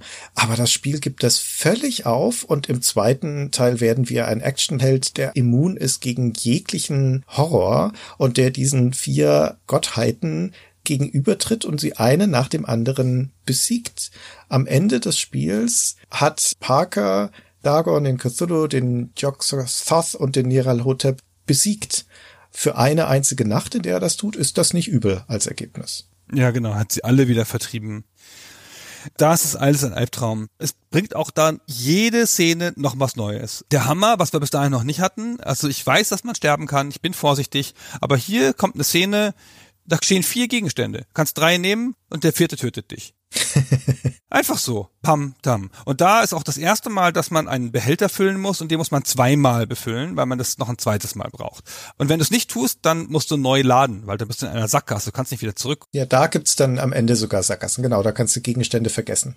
Plötzlich jetzt auch noch ein Sackgassenspiel. Alle Unarten des Adventure Designs kommen da nochmal zusammen. Zeitdruck, ja, alles nochmal zusammen. Und dann kommt das Schlimmste, das Ende, Christian. Ja, ich fand das gar nicht so schlimm. Aus einer nüchternen Perspektive, denn nachdem man da alle diese Gottheiten in die Flucht geschlagen und die Bedrohung abgewehrt hat, wacht man am nächsten Tag wieder in dem Raum auf, im Haus von Dr. Koppel. Und dann gibt's noch eine letzte Handlung, nämlich nochmal das Haus zu verlassen und durch die Stadt zu gehen zum Hafen und dort trifft man alle übergebliebenen Bewohner des Dorfes. Da sind in der Zwischenzeit auch ein paar zu Tode gekommen, auch durch unser Zutun. Also das ist durchaus ausgedünnt, die Bevölkerung. Aber die, die noch da sind, die lassen uns nochmal hochleben. Well, to get to the point, we want to say... Thank you! You've scattered the comet's shadow. That's something we can never forget.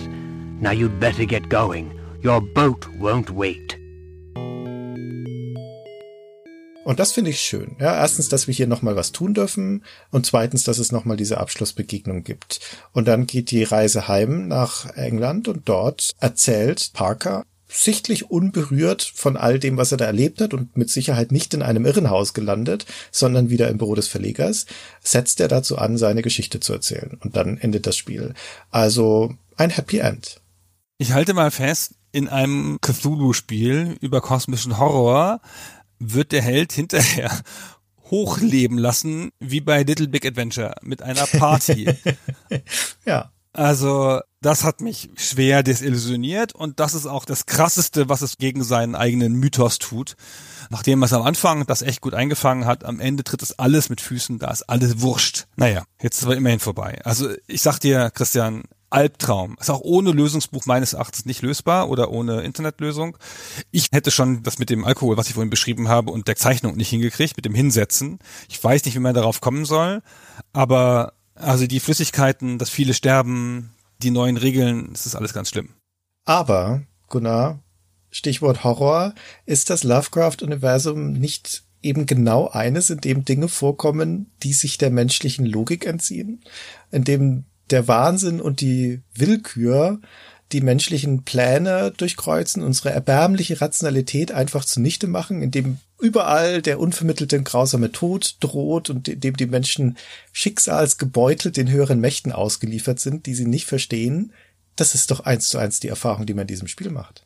Das hast du dir so zurechtgelegt, das war mir schon klar, dass du das sagen würdest. Aber der kosmische Horror ist so viel mehr als eine Begegnung mit dem Finanzamt, Christian. Und das Spiel ist eher sowas. Ein bürokratischer, langsam zermürbender Horror durch tausend Schnitte. Es hat dich nur auf deine eigene Unzulänglichkeit zurückgeworfen. Wie ein Spiegel in deiner Seele. Es hat deine eigene Ungeduld, dein eigenes Unvermögen zum Vorschein gebracht und damit muss man umgehen können. Das hat schon Menschen in den Wahnsinn getrieben. Ich habe alles richtig gemacht und das Spiel macht alles falsch. Ich habe mich genau richtig hingestellt, ich war ganz in der Nähe und trotzdem hat die C-Taste nicht funktioniert. Ich sag dir. Naja. Tja, Jetzt lass uns noch mal ein bisschen über die Entstehung des Spiels reden. Vielleicht können wir über die eine oder andere verwunderliche Sache noch was ergänzen. Ein bisschen was haben wir ja schon angedeutet. Wir haben schon gesagt, das kommt von Infogramm und ist damit entstanden in Lyon in Frankreich. Und Infogramm ist eine Firma, die in den 80er Jahren gegründet wurde, Mitte der 80er Jahre und erstmal am Anfang ihrer Karriere reihenweise Adventure-Spiele gemacht hat. Also eigentlich eine klassische Adventure-Firma. Spiele, die bei uns nicht wahnsinnig bekannt sind, Vera Cruz und Comic-Adaptionen, Die Reisenden im Wind. Das waren überwiegend grafische Text-Adventures, also ohne Point-and-Click und aus der Ego-Perspektive oft auch so Krimi-Adventures und sowas. Gegen Ende der 80er switchen sie dann aber über auf Actionspiele in erster Linie. Da verlieren sie die Adventures für ein paar Jahre aus dem Fokus, machen überhaupt keine mehr. Und in den 90er Jahren kehren sie dann zurück und dann macht Infogramm genau drei Grafik-Adventures intern. Also sie publishen noch ein paar externe, aber intern machen sie drei. Das eine ist 1992 Eternam, das haben wir jetzt schon häufiger gesagt. Und das ist das erste Infogramm Adventure, in dem es einen direkt steuerbaren Protagonist in der Spielwelt gibt diese ganzen alten Adventures von Infogramm hatten alle keinen Protagonisten in der Spielwelt. Also das ist sozusagen der erste Sprung von Infogramm in die Adventure-Moderne, weil die hatten ja diesen von Lucas-Film getriebenen Wandel über Manic Mansion und Zack McCracken und Monkey Island hin zu modernen Adventures genau diese Phase ausgelassen. Nach Eternam kommt dann 1993 Shadow of the Comet, das Spiel, über das wir schon so viel gesagt haben. Und zweieinhalb Jahre später, 95, kommt dann noch der Nachfolger von Shadow of the Comet, über den wir nachher noch ein, zwei Sachen sagen können, nämlich Prisoner of Ice. Und das war's dann auch wieder mit den Infogramm Adventures aus dieser Ära. Also Shadow of the Comet liegt da genau in der Mitte.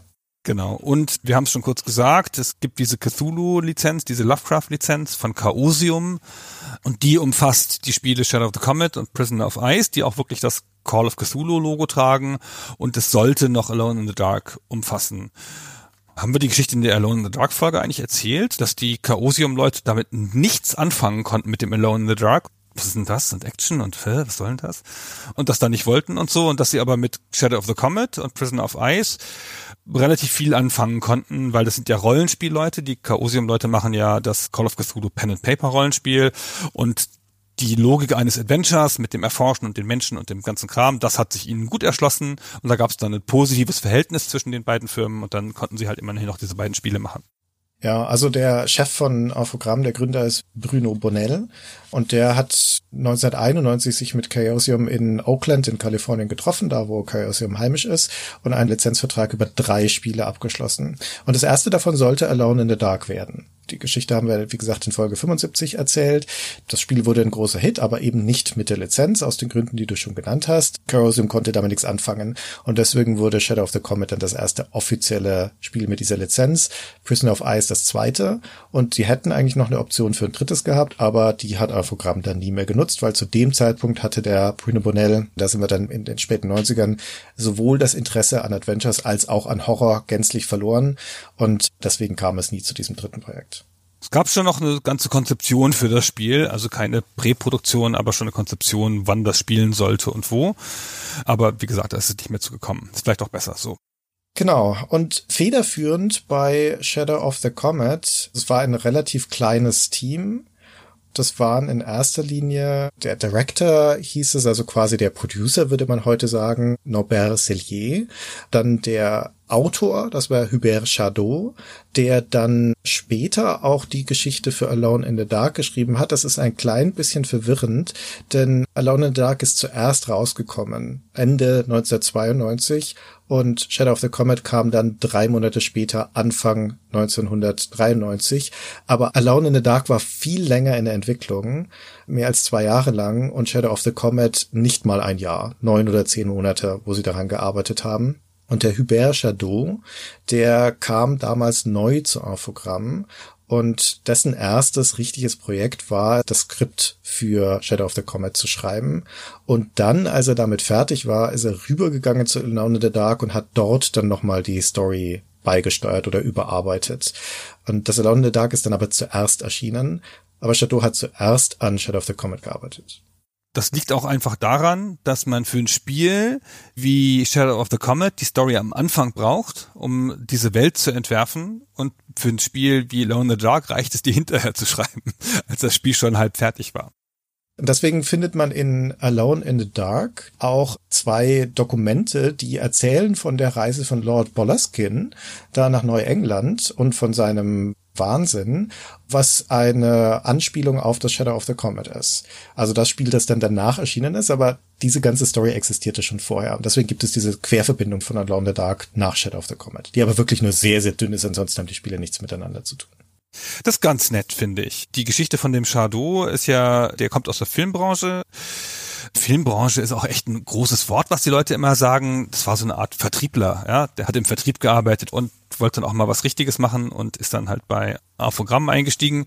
Die hatten halt keinen Autor und er ist auch kein Autor von Haus aus, aber er hatte eine Neigung dazu, Autor sein zu wollen und war halt Lovecraft-Fan.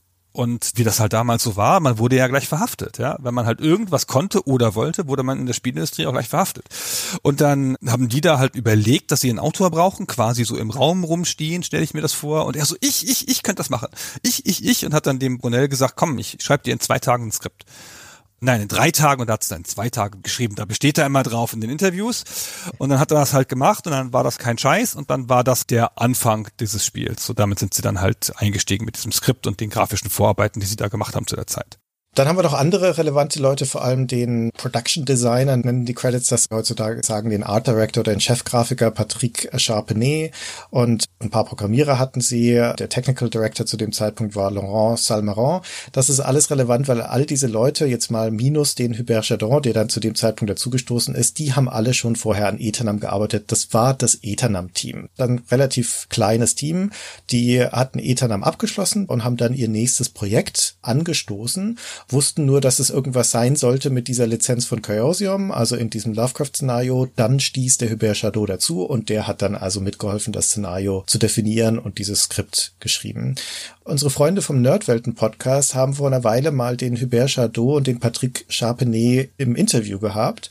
Und da können wir mal ein, zwei Einspieler einspielen, wie die beiden klingen. Das hier ist der Patrick Charpenet, also der Grafiker, der beschreibt wie das Team zusammengesetzt war. We had a really good producer, Norbert Cellier, very, very organized guy, very small team. We pretty much started doing a lot of outsourcing on that project. But in-house, we were just like three programmers, I think, and a couple artists, and a mm. writer, maybe a script coder, really tiny team. We had our floor in the building, just us and everybody was super excited going to work every day and weekends and stuff. And we just cranked it out. Mm. It was a lot of fun. Yeah. we were um, eight people, seven, Yes. eight, and the Yeah. musician. Uh, yeah, but it uh, was external. Yeah. Also, wie gesagt, ein kleines, kompaktes Team, das sich schon für Eternam gefunden hatte und die im Wesentlichen mit der gleichen Engine und mit der gleichen Besetzung jetzt halt einfach ihr nächstes Werk gemacht haben. Und weil Eternam ein Adventure war, haben sie wieder ein Adventure gemacht mit diesem Lovecraft-Szenario obendrauf. Sie beschreiben das als eine tighte Produktion. Acht Leute, vielleicht sieben Leute, neun Monate, alles ratzfatz. Leute, die sich größtenteils gut kennen. Es gibt auch noch einen externen Musiker und sowas, aber die Leute, die sich gut kennen, die sich aufeinander verlassen können, die auch wissen, was sie wollen. Ja, sie wollen ein Adventure machen, sie haben diesen Start durch den Cthulhu-Mythos und sie wollen es nicht machen wie Eternam. Also sie nehmen das Technische schon, aber der Charpenet ist da sehr vokal, dass er sagt, ey, Eternam war mir viel zu cartoonig und ehrlich, das ist doch ein Spiel, wo einfach jeder jede bescheuerte Idee reinkriegen wollte. Der beschreibt Eternam in der Rückschau wie so ein Spiel, das sie gemacht haben, um die Bosse zu ärgern. Wo es einfach alles wurscht war, einfach alles rein und dann das noch und so. Und dies hier sollte die viel klarere, professionellere Produktion werden. Hier hat er gesagt, ich will weg von dem Comic-Look von Eternam. Wir machen realistische Fotos. Ich gehe in Archive und suche mir Häuser aus Neuengland, da Fotos von. Ich will das alles schön haben und professionell und wie ein Film, Schnitt und Gegenschnitt und diese Zwischenszenen und all das. So hat er sich das vorgestellt und so ist es ja auch geworden. Hinterher hat er gesagt, na ja, es ist immer noch ein bisschen zu cartoonig. Infogramm war zu dem Zeitpunkt auch eine gebeutelte Firma. Der Brunel hatte sich ein bisschen verspekuliert, der musste dann auch einen guten Teil der Belegschaft wieder entlassen und der hatte da überwiegend vergleichsweise junge und auch nicht sonderlich gut bezahlte Leute rumsitzen, die sich halt wieder neu finden mussten. Das Eternam, das war ja ein Projekt von einem Team, das vorher so noch nicht zusammengearbeitet hatte, die eine alte Engine wieder recycelt haben, nämlich die Engine des Rollenspiels Dracken von 1989. Auch ein Spiel, das ich sehr liebe. Und das wurde aber hier einfach nochmal recycelt für jetzt ein Adventure-Spiel. Das Eternam, wie gesagt, ich mag es sehr. Es ist ein ganz wunderbares Spiel. Und es ist bizarr. Es ist eine Chimäre völlig ausufert und unordentlich und so wie du es beschrieben hast, haben halt einfach alle alles zusammengeworfen von Leuten, die, wenn wir ehrlich sind, halt auch einfach keine Profis waren, sondern Anfänger, die ihr Handwerk auch erst gelernt haben zu dem Zeitpunkt. Und dann erklären sich aber halt zum Beispiel auch Bedienungskonversionen, weil das Dracken eines der wesentlichen technischen Merkmale dieses Spiels war, dass es eine offene Oberwelt hatte, und zwar in 3D-Grafik. Französische Spiele, wir hatten sie ja schon häufiger, waren immer mal wieder technisch faszinierend bizarr. haben seltsame Dinge zusammengeworfen, Frankensteine zusammengenäht, die irgendwie nicht sinnvoll sind. Manchmal geht das auf, bei Dracken geht es auf. Und Eternam erbt das, und auch Eternam ist ein Adventure-Spiel, bei dem du dich zwischen den Schauplätzen in einer 3D-Welt bewegst. Und deswegen macht diese Steuerungskonvention auch Sinn. Deswegen hat es keine Point-and-Click-Steuerung, weil es im Ursprung eigentlich ein 3D-Spiel ist, wo du dich mit den Pfeiltasten aus der Ego-Perspektive durch diese 3D-Welt bewegst und nur an zentralen Schauplätzen wechselt es dann in diese 2D-Grafik, wo du dann auf einmal die Charakter steuerst. Aber da switcht das Spiel natürlich nicht auf eine Maus, sondern da behält es einfach durchgehend die Tastatursteuerung bei. Und das zieht sich also von Draken Comment rein nach Eternam und dann, weil das Shadow of the Comet eine ziemlich kompakte Produktion war, wie du das gesagt hast, in also einem kurzen Zeitraum, wie gesagt neun Monate, deswegen auch in Shadow of the Comet. Die haben da nicht groß was umgebaut an der Engine. Die haben das genommen und hatten genug zu tun mit dem sonstigen Umfang ihres Spiels.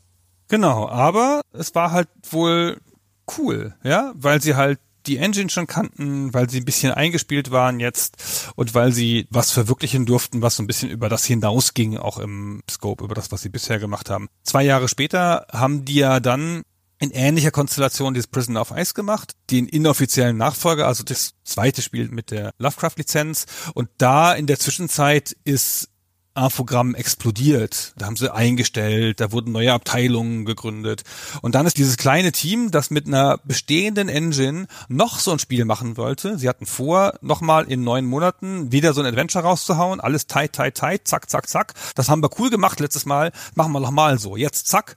Und dann kam das Geld da reingeflossen. Jeder hat mitgeredet. Alle so, nein, die Charaktere können sich nicht in acht Richtungen bewegen. Jetzt in 16, weil wir es können. Und der Charpentier Idee, der das sehr hasst, das Prison of Ice, beschreibt dann, da hat man da so Meetings gemacht, stell dir vor, da saßen wir da und irgendjemand sagt, okay, der Charakter kann doch das Maschinengewehr auf dem U-Boot nicht abfeuern, das ist doch blöd. Und da haben sie da ein Meeting zugemacht, ob der das kann oder nicht. Und er so, was ist denn das hier? Ich will dieses Spiel fertig machen. und ich habe selten einen Entwickler gesehen, der so deutlich sich von einem bestehenden Werk distanziert, wie der Charpenet zu Prisoner of Ice. Er meint, weißt du, wenn ich mir heutzutage Alone in the Dark angucke, dann sage ich mir, oh, hast du schon nicht so schlecht gemacht. Ja, wenn ich mir Shadow of the Comet angucke, denke ich, hm, habe ich ganz gut gemacht. Aber Prison of Ice ist schmerzhaft anzuschauen. Ich mag die Story nicht. Die Stimmen sind so mittelmäßig und über die Grafik möchte ich nicht reden. verblüfft mich diese Einschätzung. Zu Prisoner of Ice müssen wir dann noch ein, zwei Sachen sagen. Dass das bei Shadow of the Comet aber eine ganz andere Erfahrung gewesen sein muss, das wird auch immer an den Erinnerungen deutlich. Die scheinen auch viel mehr Spaß daran gehabt zu haben, aber haben gleichzeitig eben ihre Lektionen aus Eternam schon gezogen und waren offensichtlich viel besser organisiert, haben trotzdem noch kreative Lösungen gefunden. Es gibt eine schöne Szene, die der Charpenet und der Chardot gerne erzählen und das ist die, wie sie die Stadt geplant haben. Auch das haben sie im Nerdwelten-Interview erzählt, das können wir hier auch nochmal schnell anhören. We made some paper models of the houses. Yeah. And we just bought some cheap action figures like a Care Bear toy, something like that, Captain Picard, and some, some uh, gr- Green Army Man. It was Yeah. just like, or whatever. We just mocked up the whole scenario on the floor with a whiteboard, giant whiteboard on the floor where we had traced out. And we had this little, remember, Hubert, we had this little uh, paper cutouts Yeah. where we yeah, had yeah, like cut yeah. out like little Yeah. windows at the resolution of the game and we would like Yeah. lean down like, just like kids on the floor on our bellies Yeah, and elbows and say hey this would be a good shot Genau, das passt zu diesem ganzen realistischen Anspruch, den sie hatten, ne, mit den Fotos und so, dass das alles so eine physische Repräsentanz hat. Ja, aber na, wie wichtig halt auch die Stadt ist für dieses Spiel. Als Ort und die Bewegung der Personen in der Stadt, das leitet sich alles daraus her, dass die das in diesem Modell geplant haben und dass sie mit den Figuren geplant haben, wer wohnt wo, wer geht wohin, was passiert wo. Und das, was wir als die zentrale Stärke des Spiels identifiziert haben vorher, das ergibt sich eben auch aus diesem Entwicklungsprozess. Ja, hätten halt nur die Care Bears nicht hinterher als Monster drin lassen sollen. ja, genau.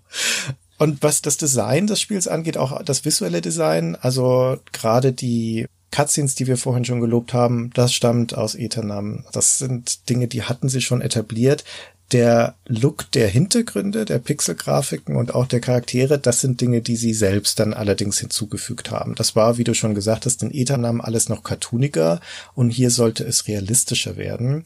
Und eines der Mittel, es realistischer zu machen, war das Infogramm zwischen Eternam und Shadow of the Comet ein neues Gerät bekommen hatte, nämlich einen Scanner. Ja, man sieht's, man sieht's. Auf einmal konnte man da Grafiken einscannen und das haben sie dann auch genutzt. Und der Patrice Chapenet erzählt das folgendermaßen. Yeah, we used a lot of scans for building a lot of the houses. Not all of that was done like this, but we used a lot of reference from photos because we sort of wanted to have that not video game look.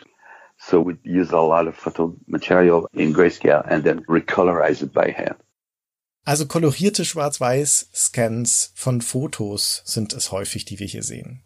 Das sieht man aber auch. Und ich finde, das ist eine Schwäche, nicht aus damaliger Sicht. Damals sah das cool aus.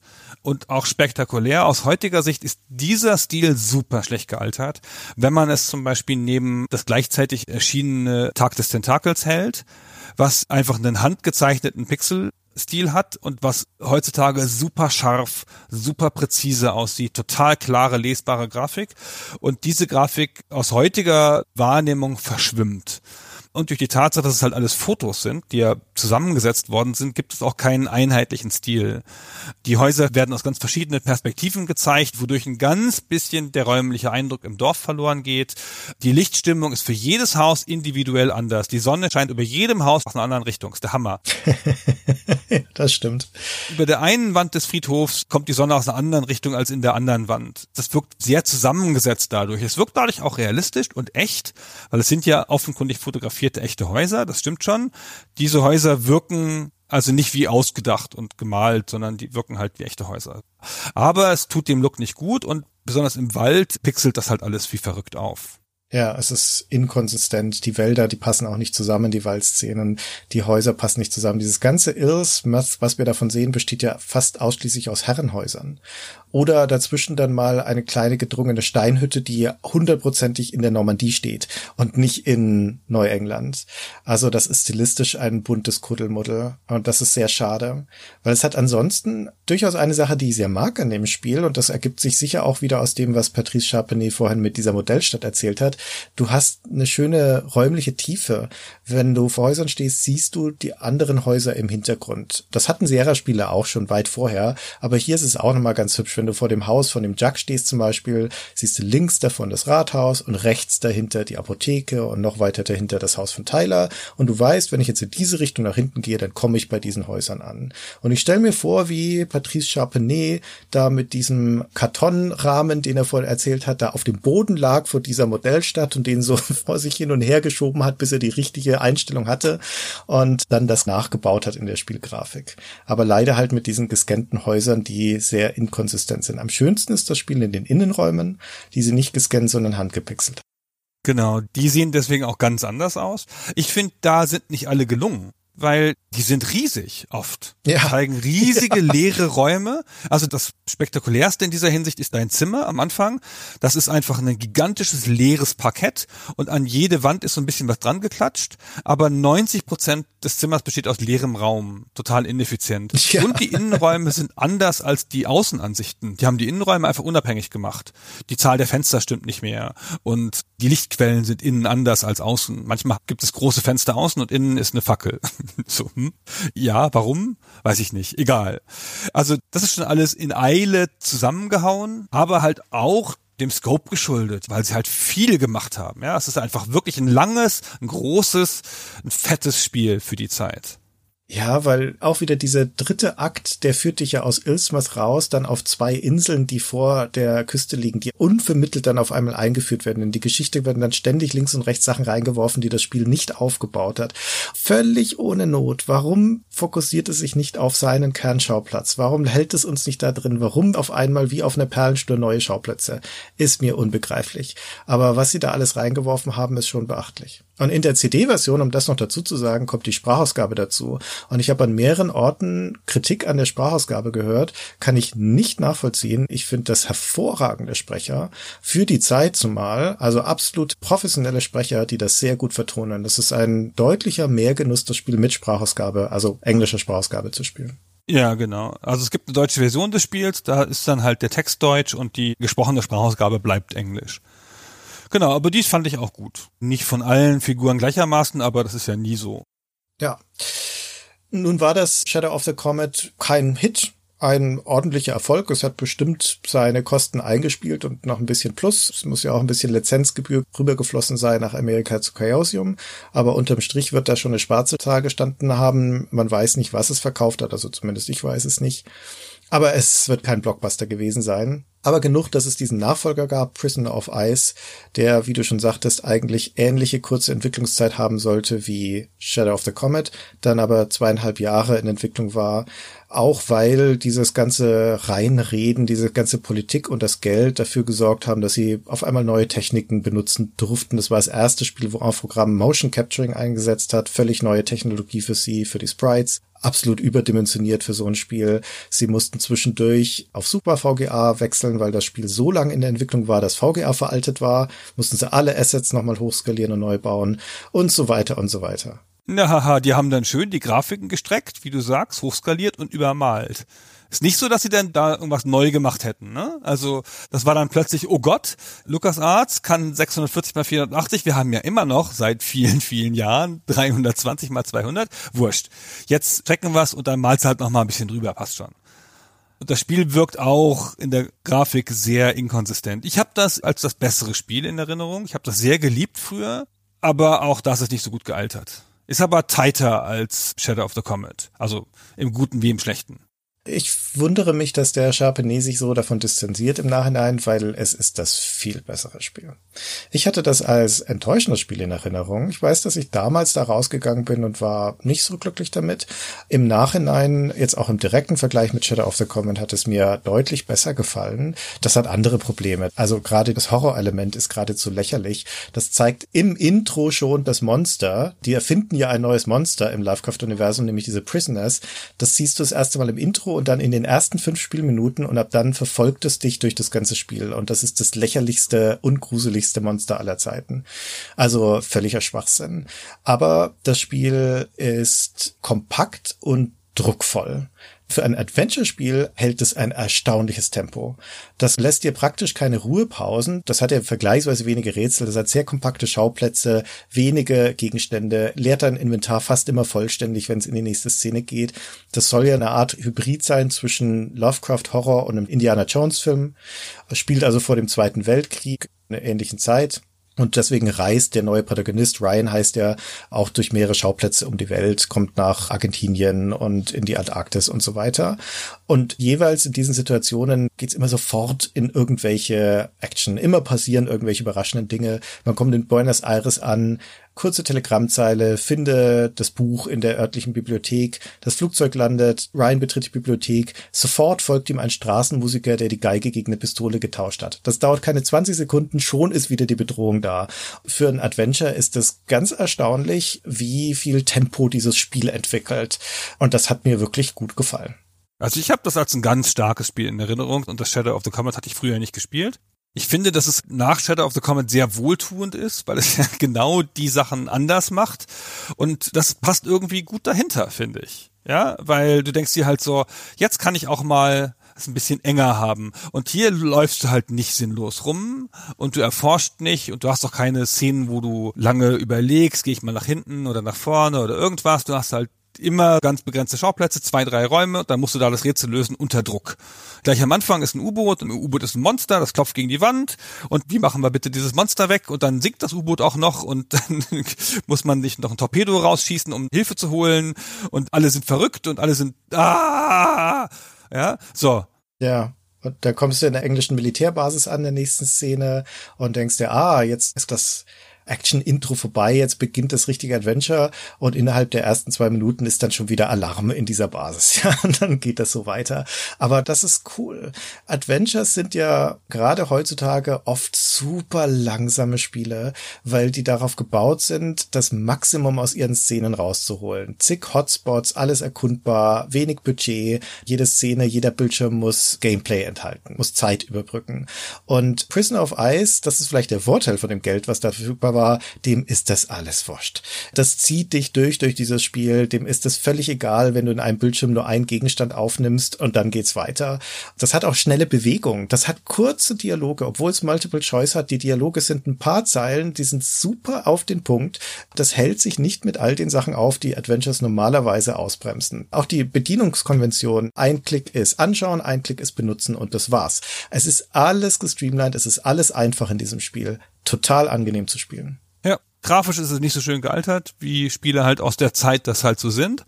Gerade die motion gecapturten Figuren sehen schlimm aus. Aber wurscht, also wenn man darüber hinweg gucken kann, und das ist ja immer so bei alten Spielen, nach einer halben Stunde hat man sich an den Look gewöhnt und dann erträgt man das. Und dann ist es echt, finde ich, eine gute Erfahrung, wohingegen Shadow of the Comet aus historischem Interesse gespielt werden kann mit einer Lösung und Schnaps.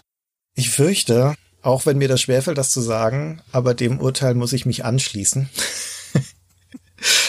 ich würde noch empfehlen, in Shadow of the Comet reinzuspielen, aber tatsächlich kann ich auch nicht unbedingt empfehlen, es durchzuspielen. Wenn man den ersten Akt, also den ersten Tag und die erste Nacht spielt, dann ist eigentlich auch gut.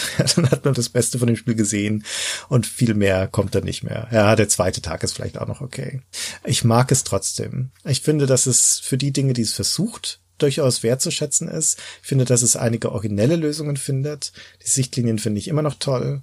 Die Tatsache, dass es Ausgänge nach unten im Bild anzeigt mit so einem kleinen Balken unten, finde ich auch eine unterschätzte grafische Konvention, die super nützlich ist und so weiter. Obwohl es auf den ersten Blick aussieht wie jedes andere Grafik-Adventure dieser Zeit, fühlt es sich anders an und versucht ein paar andere Dinge. Und das weiß ich zu schätzen. Es ist sehr weit weg von LucasArts Adventuren und verwandter den Sierra-Spielen, würde ich sagen, in der ganzen Art, wie es gebaut ist. Und wenn man die Sierra-Spiele mag, warum auch immer. Warum sollte man das auch nicht tun? Ja, dann kann man das ja mal versuchen. Also wenn ich LucasArts-Fan bin und das ist meine Definition von einem Adventure, dann ist das sehr schmerzhaft, das Shadow of the Comet. So, jetzt hast du aber genug reingepiekst in diese Wunde mit deinem spitzen Finger. Jetzt ist Zeit für Danksagungen. Natürlich danke dir, Gunnar, für das anregende Gespräch und für die seltsamen Meinungen, die du geäußert hast. Vielen Dank an euch für das Zuhören. Vielen Dank an die Kollegen vom Nerdwelten Podcast, dass sie uns die Interviewschnipsel zur Verfügung gestellt haben. Wir verweisen sehr gerne erstens auf den Podcast an sich, der sehr hörenswert ist, aber auch im Speziellen auf das vollständige Interview und die dazugehörige Besprechungsfolge von Shadow of the Comet, die die Kollegen gemacht haben. Und wie immer gilt, wenn ihr uns eine Freude machen möchtet, dann schaut bei Patreon oder Steady vorbei. Vielleicht möchtet ihr uns ja unterstützen. Schreibt uns gerne Kommentare auf unserer Webseite oder gebt uns ein positives Review auf iTunes. All das freut uns sehr. Ich möchte auch noch zwei Leuten danken. Ich möchte Steve Schwartz danken, dem Autor des offiziellen Strategiebuches, das mir sehr geholfen hat. Dein bester Freund jetzt? Ja, und ich möchte Thomas Rieb Bo danken, der das Buch Epopee geschrieben hat, eine Serie von Interviews mit französischen Game Designern. Tolles Buch. Und da sind auch Gespräche mit Chardot und Charpenet drin, aus denen ich zitiert habe in diesem Gespräch. Ja, das ist eine sehr schöne Quelle. Schließe ich mich auch an. Und das war's für heute. Jetzt gehen wir alle wieder ins Bett und hoffen, dass wir morgen auch wieder aufwachen. Und nicht Cthulhu aus dem Meer gekommen ist, weil irgendjemand Mist gebaut hat. Das ist nicht tot, was ewig liegt, bis dass die Zeit den Tod besiegt. So, jetzt aber Schluss. Alles klar, bis dahin. Gut Abend. Tschüss.